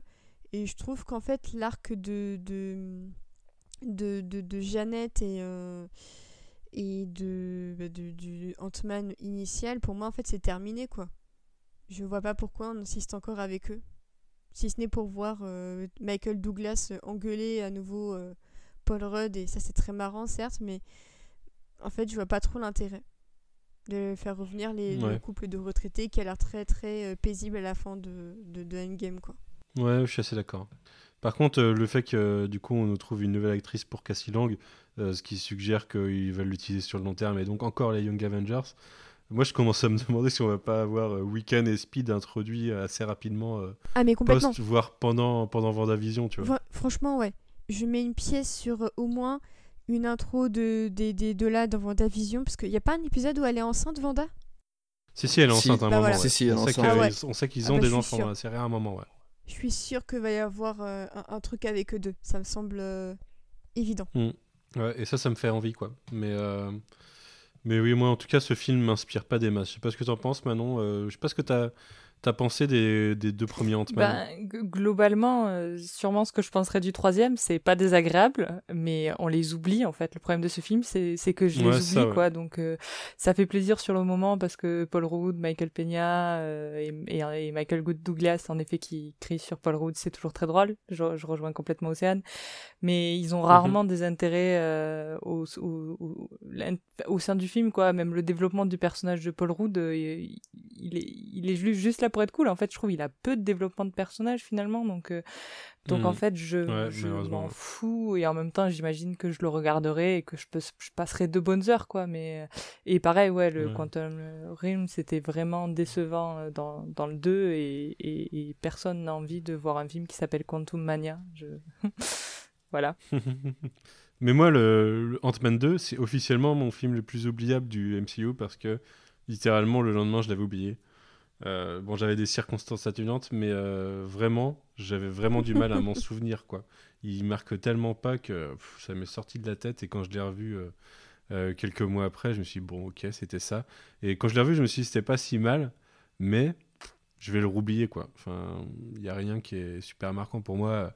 La plus grosse, pre- enfin, les plus grosses prestations de Scott Lang, c'est dans euh, euh, Civil War Ouais, et Endgame. clairement, c'est quand même triste. Surtout dans Civil War. Euh, ouais, c'est un peu dommage pour Paul Rudd, mais ouais, tant pis. C'est pour ça que un, un Scott Lang dans des Fantastic Four, moi je kifferais.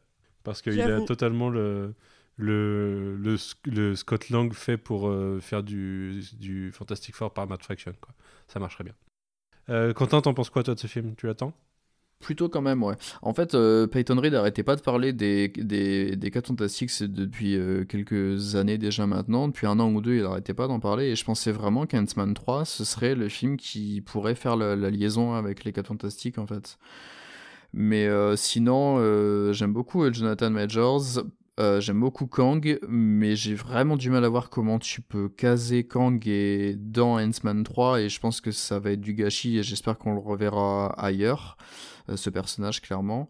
Euh, le côté Quantum, je vous rejoins euh, totalement, j'en ai moi aussi un peu marre de, ce délire-là, mais d'un autre côté, je me dis qu'en fait, on n'en a rien vu. Euh, ils, ils, sont pas vraiment allés dedans. Moi, j'aimerais bien voir un film Ant-Man 3 dans lequel on passerait vraiment une demi-heure paumé dans un truc euh, totalement déjanté euh, dans ce Quantumverse euh, là, un peu osé.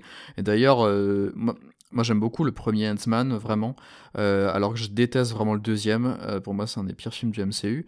Et euh, les, les, les, pardon, les concept arts du deuxième film sont vraiment impressionnants. Il y avait plein d'idées et ils ont osé rien faire. J'espère qu'ils oseront Mm. mettre un peu plus de choses dans, dans ce troisième film-là. Tout comme le disait Océane tout à l'heure, je suis vraiment dégoûté pour l'actrice dont j'ai retrouvé le nom. C'était Emma Fourman. Euh, pour moi, dans, dans Endgame, il y a enfin, j'adore le passage où, euh, où euh, Scott euh, retrouve sa fille vieillie comme ça. Je trouve que sa scène, elle est, Mhm. cette scène est vraiment hyper forte. J'ai vraiment en tête le, le visage de cette actrice. J'ai rien du tout contre l'actrice de, de, de Détective Pikachu que, que j'aime plutôt bien en demeurant, mais je trouve ça un peu dommage et bizarre ce recast euh, sorti de nulle part. Ils sont, le MCU nous a pas du tout habitué, enfin nous a plus du tout habitué à ça. Euh, Je trouve ça être vraiment étrange. Et du coup, j'ai quand même revu Ant-Man 2 il y a pas très longtemps que j'aime toujours pas. Mais par contre, du coup, euh, on n'a aucune nouvelle de, des personnages de Ghost ou de, de Goliath de, de Laurence Fishburne. En fait, c'est très Mhm. étrange. Ouais, bon, on les reverra euh, peut-être, hein, c'est pas impossible. Bah, bah, j'espère quand même. Parce que le l'arc narratif de Ghost s'arrête assez brutalement au final dans, dans ce Ant-Man 2. Et vraiment, euh, gros questionnement sur qu'est-ce que, tout simplement, juste, euh, qu'est-ce que Kang euh, fout là-dedans, en fait, c'est tout. Je, je comprends Bah, pas. Après, euh, le fait d'utiliser Kang et le Quantum Realm, euh, qui est le Quantum Realm qui a été utilisé pour euh, Endgame pour le voyage dans le temps, tout simplement, ça reste cohérent avec. Euh, Ah, cette- pouvoirs. Non, mais ça reste cohérent avec toute la vague de euh, dimension alternative, enfin multivers, dimension alternative ou timeline alternative développée depuis le début de cette phase 4 au final, puisqu'on en a parlé tout au début, euh, euh Vendavision, Doctor Strange, tout ça, on va commencer à développer la timeline alternative et Spider-Man risque d'aller vers là. Euh, et Kang peut se placer en vilain pour, puisque en gros, Ant-Man, à part Black Panther 2, dont on reparlera juste après, mais Ant-Man and the Wasp Quantum Mania, c'est presque le dernier film, enfin le le dernier film dans la timeline de ce qui a été annoncé, je pense, avant Fantastic Four probablement. Et euh, ce serait pas étonnant, euh, étonnant qu'il euh, y ait un lien entre les deux aussi, si c'est pas fait via Spider-Man, euh, que entre Ant-Man et, et, Fantastic Four, il y a un lien, Kang pouvant être un héros, un vilain qui intervient dans différentes dimensions ou timelines ou mélange des deux, puisque les deux sont un peu étroitement liés. Euh, peut-être que, peut que c'est ça en fait, peut-être que Kang c'est le, le vilain final euh, et que, de cette phase, quoi. Et que. Euh, qui sait, derrière Fantastic Four, il y aura un, un, gros crossover ou que Fantastic Four lui-même cache un gros crossover, je sais pas. Mais euh, ça ressemble à une définition de phase jusque-là. Je sais pas. Je sais pas ce que vous en pensez. La phase multiverselle du MCU. En, tout cas, si Kang c'est le nouveau euh, Thanos de, de, de, cette phase et voire peut-être même d'autres, je pense clairement qu'il y a moyen et je serais chaud et je pense que Jonathan Majors a les aurait les épaules pour. Ouais, je pense aussi, ouais. Mais ouais, peut-être que je m'emballe un peu. Hein. C'est pas impossible. Chose intéressante, euh, enfin, et un peu étrange, euh, le lendemain de, de, de, de, de cette, euh, cette. Merde, j'ai perdu le nom de la. Investors Day Oui, voilà, merci. Michel Pfeiffer a annoncé que Ant-Man 3, ce serait en 2022, ce que je trouve un peu bizarre parce que du coup, en 2022, ça ferait 6 films.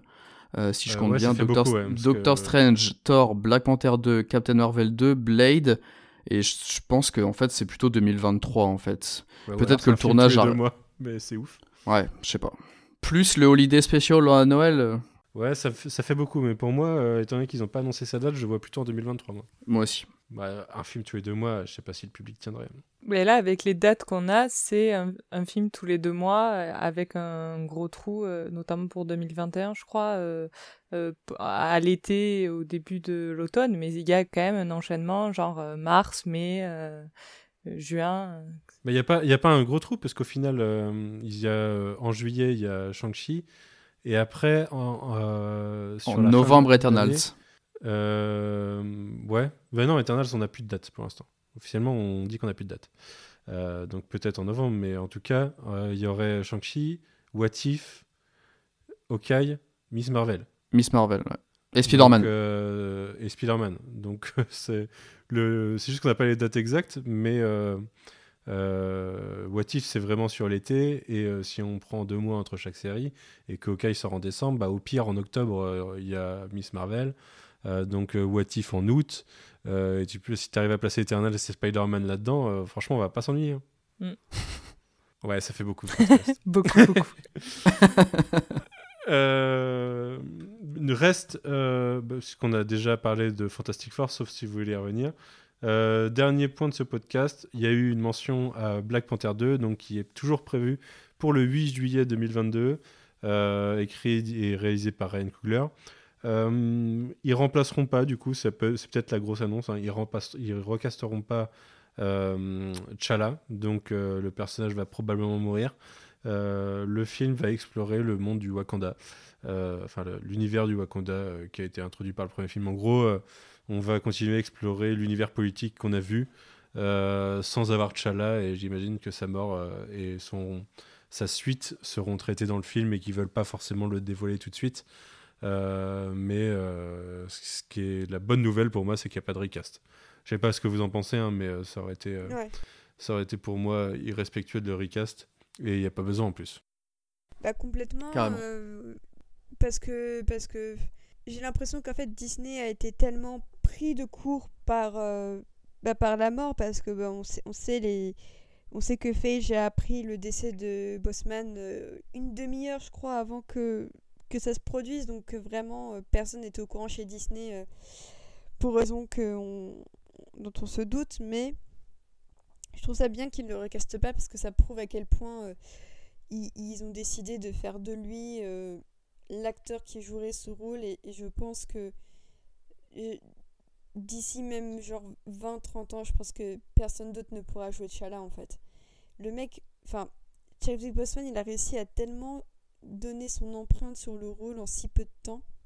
Depuis, il a littéralement fait quoi? Il a fait 3 ans dans le rôle et pourtant il a marqué tellement de gens que je, les vois mal se dire bon bah il a fait que 3 ans donc on peut le recaster.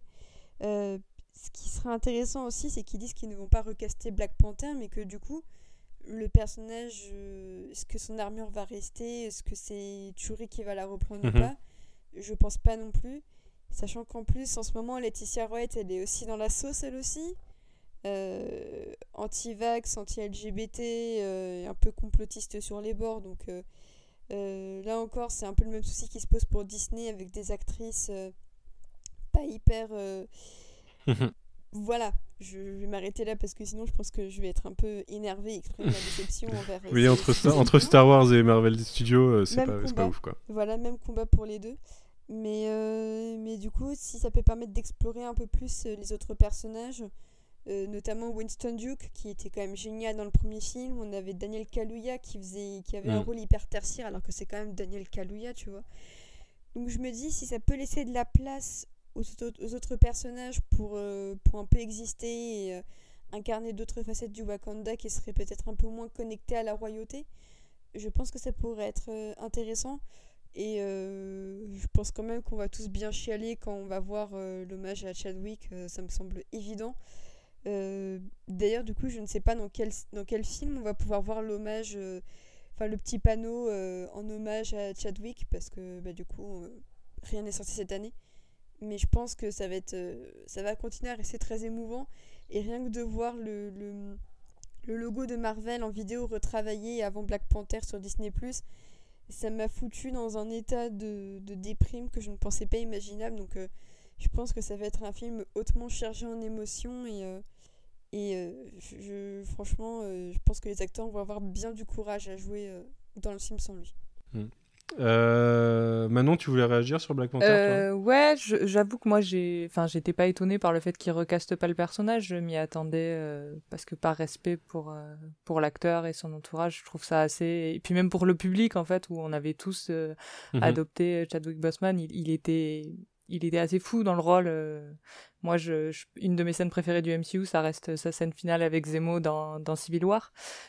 Ouais, Donc, pas vraiment étonné de ce côté-là. Euh, du coup, moi, j'espère surtout euh, que ça laissera de la place aux personnages féminins de ce film, qui était déjà très cool dans le premier, mais ça me ferait tellement plaisir que le trio euh, de Lupita Nyong'o et Danae Gurina, ça se dit? Gurira? Et euh, donc Laetitia Wright, qui n'a pas l'air non plus d'être la personne la plus extraordinaire, mais qui était, qui était très bonne dans le rôle. J'espère que ces trois-là, on les verra euh, au premier plan dans ce film, parce que chacune à leur façon, elles étaient extrêmement bonnes dans le premier film. Et, euh, et, j'ai très envie de voir ces personnages féminins être plus développés, avoir du pouvoir et, nous lancer dans une intrigue mm. bien politique au Wakanda. Moi, je, suis très chaude pour ça. En plus, on sait que Okoye a été développé au sein du MCU pendant la période des 5 ans entre Infinity War et Endgame, puisqu'on la voit travailler avec euh, le reste des Avengers, euh, de, ce qui constitue les Avengers, ou en tout cas euh, l'équipe de super-héros pendant ce temps-là menée par Black Widow. Donc on sait que le personnage a une, voilà, une importance au moins internationale en fait pendant ce temps-là. Donc je pense que oui, en effet, Okoye, ça me paraîtrait être un bon personnage sur lequel rebondir si on peut pas trop rebondir sur Laetitia, Laetitia White. Euh, Winston Duke aussi, comme tu le disais, Océane, pour moi, c'est un bon perso de Black Panther. Euh, je, trouve que l'acteur est assez, euh, assez incroyable et que le perso a l'ambiguïté qui mériterait d'être développé par derrière. Et ouais, en tout cas, enfin, l'erreur à faire, ça aurait été de, à ne pas faire, du coup, ça aurait été de recast. Ils le font pas. Je, leur fais assez confiance et je fais surtout pas mal confiance à Ryan Coogler pour développer son univers par la suite au sein du MCU. Donc, euh, pour moi, moi je, je, suis euh, assez optimiste sur le sujet. Je sais pas ce que tu en penses, Quentin. oui, pareil. assez optimiste aussi. Euh, ça devait être très particulier parce que j'imagine qu'ils avaient déjà écrit tout un film, qu'ils ont dû tout réécrire parce que tu peux plus du tout raconter la même chose. Euh... Bah, je sais pas parce que hum, moi je, je suis assez persuadé que il était assez euh, clair sur euh, son état de santé. Enfin, Marvel le savait quoi. Je, pour moi, Marvel, enfin, ils ont dû discuter en fait de, des options. ils ont dû se dire qu'il y avait des chances qu'ils s'en sortent pas. Ils ont dû discuter avec lui en fait des options. Et du coup, euh, ah, ça ne m'étonnerait pas que Marvel Studios ait, euh, eu plusieurs tiroirs, euh, des scénarios à tiroirs selon les, les, différents cas. Quoi.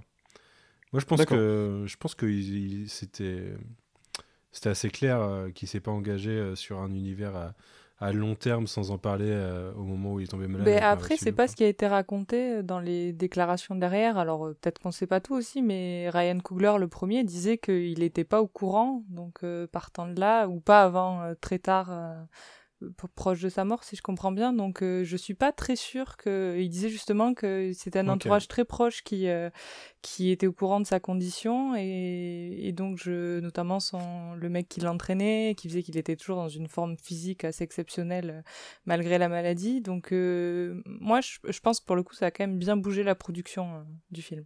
Ok, ouais, ouais ok. Peut-être que je me trompe. Euh, bon, on a déjà un bon podcast, je crois que ça fait deux bonnes heures et des poussières. 2h40, ouais, mais on a eu une coupure. Euh, on a fait globalement le tour. Je ne sais pas s'il y a des choses précises sur lesquelles vous vouliez revenir ou rebondir avant qu'on conclue euh, ce premier, enfin ce numéro 0. si vous avez une conclusion générale à tout ce qu'on vient de se dire. Manon, toi, qu'est-ce que t'en penses? À part le fait qu'il manque des mutants. C'est exactement ce que j'allais dire. Euh, qu'est-ce que j'en pense? Bah, C'est super cool de voir. Euh, il y avait une promesse de diversité qui avait été faite euh, à plusieurs reprises. Je pense que la première fois qu'on en a parlé, c'était très tôt, déjà phase 2, au moment où il y a des fans commençaient à revendiquer un film Black Widow et on voit le temps qu'il a fallu pour obtenir ce film. Donc là, c'est cool de voir que vraiment cette question de représentation des femmes, des minorités, on a des promesses et des choses qui vont arriver, on le sait, c'est certain maintenant. Donc donc c'est ce que je retiens le plus et puis le fait que qu'on se diversifie aussi sur le fond. Euh, on va avoir des héros très différents, on va avoir des héros street qui vont être permis par les séries plus euh, sur une petite échelle. Donc moi j'aime bien le retour à cette petite échelle et à la fois l'exploration du multiverse, notamment au cinéma. Donc euh, toutes ces différentes hum, catégories de films ou de séries qui vont et, l'enjeu ça va être de, de, trouver une cohérence à tout ça et de faire qu'on ait toujours cet univers partagé qui est la chose qu'ils ont réussi depuis plus de dix ans et faire que ce soit justement toujours cohérent euh, pour les je sais pas trois quatre prochaines années. Donc euh, mais très très emballé quand même euh, globalement même si parfois j'ai pu bouder mon plaisir mais mais ça fait envie quoi. Toi Quentin ton avis général ta conclusion? Ça fait envie aussi, pareil. je vais pas revenir sur le côté diversité, je vous l'ai dit au début du podcast, je suis très très content de, voir enfin ça. Euh, si je compte bien et que je dis pas de bêtises, il y a sur cette, à mon avis, ce qui semble être la phase 4, même si c'est moins clair que ça ne l'a été. Euh, si je compte bien, il y a 12 séries, un téléfilm et 12 films parce que je compte pas X-Men et je compte pas Deadpool 3, qui à mon avis viendra quand même se caser quelque part euh, en 2023 peut-être, quelque chose comme ça. Euh, ça fait vraiment beaucoup de choses pour cette, euh, cette phase 4, qui, on l'a dit, a l'air de, de, de, se baser vraiment énormément autour du multiverse. je trouve qu'il manque quand même peut-être un vilain. je pense qu'il se garde clairement un Galactus pour après après les, les cas fantastiques. Euh, tout à l'heure, on parlait de Kang, peut-être que, on verra. Et euh, comme l'a dit Corentin, euh, que je me permets de saluer dans, dans leur podcast euh, il y, y, a quelques jours. Euh, Peut-être que ça manque aussi d'un. J'aurais aimé que, et j'étais persuadé d'ailleurs que qu'ils allaient clôturer euh, euh toutes ces annonces avec un euh, tout ça mènera à une annonce de tout ça mènera à un film Young Avengers ou un film que sais-je, mais ça manque peut-être de d'un point de fuite comme il, comme Corentin l'avait dit, c'est ça, d'un objectif un peu en quelque sorte. mais sinon il y a de il y a de belles choses, des choses très très diversifiées. J'attends de voir, on en reparlera une fois qu'on aura vu quelques séries pour voir un peu le, le, la gueule que ça, les ambitions que ça, que, que, qu'il y aura. Euh, mais très très hâte. Ça fait longtemps que j'ai pas été aussi motivé, surtout après cette année 2000 Endgame qui m'a au fond un peu déçu personnellement et cette année 2020 qu'il n'y aura eu aucun film MCU, c'est quand même quelque chose. très curieux. Ok. Océane? Bah Justement, je trouve ça limite un peu reposant qu'on n'ait pas de film qui soit le point culminant de tout ce qui a été annoncé. Moi, je pense que ça va me faire un peu du bien de prendre chaque film un par un, même si on se doute qu'il y aura des connexions entre les films. je trouve ça reposant qu'il y ait 25 œuvres en, en 3 ans. voilà. Et ben justement, deuxième point, je vois beaucoup de gens dire euh, Ah, une année sans Marvel, Nature is Healing. Bah, en attendant, 2021, 2022, 2023, vous allez tellement en chier ceux qui n'aiment pas Marvel. Je vous plains très sincèrement. Euh, et, j'avoue que c'est peut-être le point qui m'inquiète, c'est qu'on va tellement bouffer de Marvel. J'ai très très peur que euh, l'industrie ne se repose que sur ça. Surtout après euh, une année 2020 et sûrement un début 2021 qui vont être très très rudes pour les cinémas.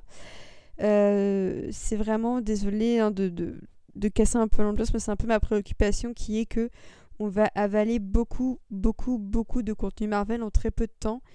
J'ai très peur de l'overdose, même pour les plus gros fans. J'ai très peur que ça occulte tout le reste des productions euh, plus indépendantes qui ont aussi besoin de visibilité. Euh, du coup, j'espère quand même que ça ne va pas. Euh, j'espère que l'équipe va être, va être trouvée entre les grosses productions qui font partie de, de, ce que j'apprécie autant que les petits films qui coûtent même pas un million de dollars. Il hein. n'y a, a, aucun souci de ce, de ce niveau-là. Mais euh, j'espère par contre que l'équilibre sera mieux trouvé parce que euh, cette année a quand même prouvé à quel point euh, le vide laissé par Marvel était hyper inquiétant au niveau de l'économie, qu'on vivait jusqu'à présent dans une grosse bulle qui n'attendait que d'exploser pour montrer à quel point le système était en réalité hyper fragile. Donc euh, si on pouvait repartir sur des bases un peu plus saines euh, pour 2021, c'est tout ce que je souhaite. Mais euh, je, sens d'avance que ça va très vite tourner à l'overdose et que tous les mois on va avoir un truc Marvel. Et même moi qui kiffe Marvel, qui vais participer à Vendavision toutes les semaines et qui vais peut-être participer à d'autres YMCU, je sens que l'année prochaine ça va être beaucoup de temps de cerveau consacré à ça. Et ça m'inquiète un peu en fait. Ça m'inquiète un peu de, voir jusqu'où on va pouvoir aller consommer tout ce qui sort. Je pense que ça va être une grande énigme, pas seulement pour Marvel, mais aussi pour tout le, reste des trucs. Mais euh, c'est vraiment un grand saut dans l'inconnu qu'on va faire. Et euh, là, on attaque ce qui est censé être la phase 4, mais euh, le fait qu'ils ne précisent pas le nombre de films et de séries par phase, ça m'intrigue et en même temps, ça me rassure de voir qu'ils veulent un peu casser le moule de ce qu'ils ont fait jusqu'à maintenant. Et euh, je me demande ce que ça peut donner niveau structure, et ça, ça va vraiment m'intéresser. Mmh. Mais moi, euh, pour rebondir sur ce que tu disais, je pense qu'intrinsèquement, euh, là où avant ils avaient trois gros événements dans l'année, bah, le fait d'avoir huit trucs qui sortent dans l'année, voire plus, bah, forcément, je pense qu'ils vont revoir leur façon de faire leur promo et leur façon de faire. Et on le disait tout à l'heure, plus partir de l'idée que tout le monde va aller tout voir ou tout regarder, mais tout simplement en, donner, euh, en donner un peu moins à plus de monde, en fait. Et du coup, euh, je pense que ça va forcément, de, de facto, en fait, mécaniquement, modifier leur façon de communiquer, leur façon de faire. et que on aura peut-être moins le sentiment, on aura peut-être une overdose ou plutôt une dose bien répartie tous les mois, on aura quelque chose presque, mais qu'on aura moins le sentiment d'une grosse machine tous les, tous les 4 mois et que ce sera un enchaînement d'une machine bien, bien, bien huilée. Enfin, mm. je, le, je, le, vois comme ça. Et euh, le point positif, à la rigueur, qu'on peut retirer en plus de, euh, de tous les films qui semblent sortir en 2022, par exemple, peut-être que ça va aider certaines salles, en fait, à pouvoir survivre et proposer d'autres trucs. Parce que le, actuellement, euh, en, en, France, on se plaint beaucoup, mais je pense qu'il y a des pays où on a un peu moins d'assistanat sur le sur euh, les, les, salles fermées ou les choses comme ça, et que il y a vraiment des pays, euh, les, les États-Unis, où beaucoup de salles vont probablement fermer. Et euh, si ça permet de réinjecter un peu de sang dans un système qui est en train de mourir, pourquoi pas? Même si à côté ils misent à fond sur Disney Plus aussi et que ça, ça a tendance à faire le à faire l'effet inverse mais s'ils peuvent booster un petit peu les entrées en salle. Alors, oui, le risque, c'est que les gens aillent moins voir d'autres films, mais si ça permet de sauver des salles qui, dans leur, dans leur salle numéro 4, diffuseront un film indé, bah, pourquoi pas. bon, ça fait beaucoup de choses en tout cas, on a beaucoup de choses à digérer. Euh, on se retrouve très bientôt pour, pour discuter de Vendavision et de Legends euh, quand ça sera sorti. En attendant, eh bien, écoutez, euh, revenez sur saison dans très peu de temps pour YMCU numéro 1 qui sortira en fin de mois, donc normalement c'est dans deux semaines. Ce serait bien que je le tourne parce que j'ai du montage vidéo à faire. Il y aura une vidéo par la même occasion. Euh, pour le lancement du numéro 1, il y aura un grand concours sur Twitter. Je vous conseille de venir voir et d'y participer parce qu'il y aura des trucs cool à gagner. Euh, et puis voilà, en attendant, euh, retrouvez Océane dans le Lemon Adaptation Club, dont le dernier numéro est sorti cette semaine, si je ne me trompe pas. Tout à fait, sur Rebecca Et Infusion aussi. Et Infusion sur les calendriers de l'Avent spécialité avec Yasmina. Ouais, et du coup, voilà, et on a eu double dose de toi cette semaine, il y en aura une autre euh, jeudi, du coup, avec la sortie de ce podcast. Euh, écoutez euh, tous les, podcasts bonus tracks que vous pouvez trouver, il y en a pas mal. je vous conseille de jeter une oreille au tout dernier qui est Scriptement, qui est sorti il y a une ou deux semaines au moment où vous écouterez ce podcast, qui est créé par David d'Actioner, qui met en scène les, les, scripts abandonnés d'Hollywood et a commencé par Spider-Man par James Cameron. Et c'est un premier numéro assez incroyable. Euh, s'il arrive à tenir ça sur euh, un rythme régulier, euh, je lui dis chapeau et je serai là à chaque fois pour écouter parce que franchement, c'est une expérience podcastique assez inédite et je suis assez content de d'avoir pu entendre ça, excusez-moi. donc voilà, et puis bah, écoutez le coin pop, puisqu'il n'y a pas que YMCU, mais il y a le cadran pop qui est encore en diffusion pour quelques épisodes jusqu'à la fin de Star Trek Discovery, avant de revenir plus tard avec les nouvelles séries, euh, enfin les futures séries Star Trek. Il y a Tales from the Sewer qui sort assez régulièrement en ce moment, et puis tous les autres épisodes euh, que vous pouvez trouver euh, sur le coin pop en solo sur différents sujets. on vous fera un programme d'ailleurs bientôt avec Guigui, sur lequel avec qui je travaille sur le cadran pop et sur quelques autres podcasts. On vous fera un programme de ce que vous pourriez attendre en 2021 et normalement il y a possibilité qu'il y ait au moins un ou deux trucs par semaine. Donc ça va être assez lourd. Euh, voilà, n'hésitez pas à partager ce podcast, euh, à en parler autour de vous, et puis euh, à très bientôt. Salut. Salut. Salut. Heavenly shades of night are falling.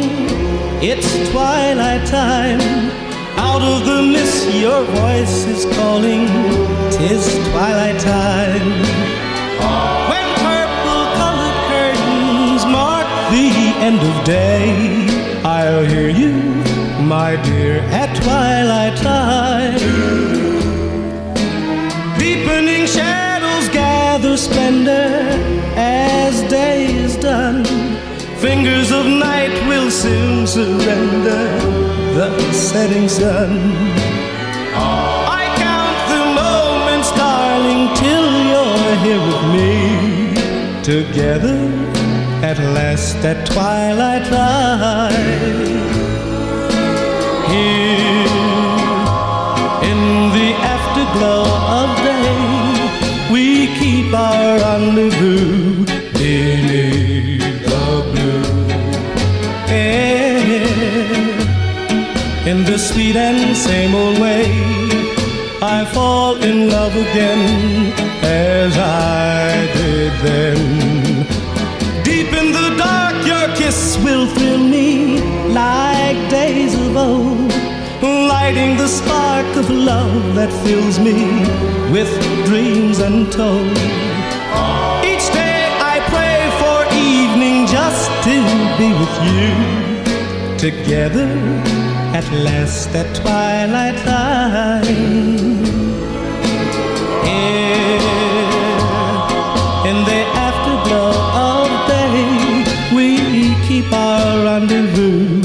Beneath the blue.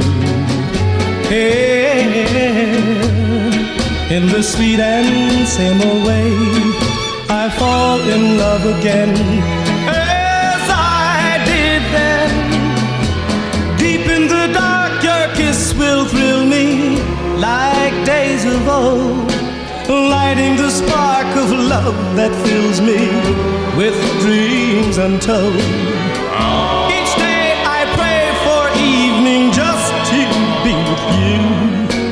together at last at twilight time. Together at last at twilight time.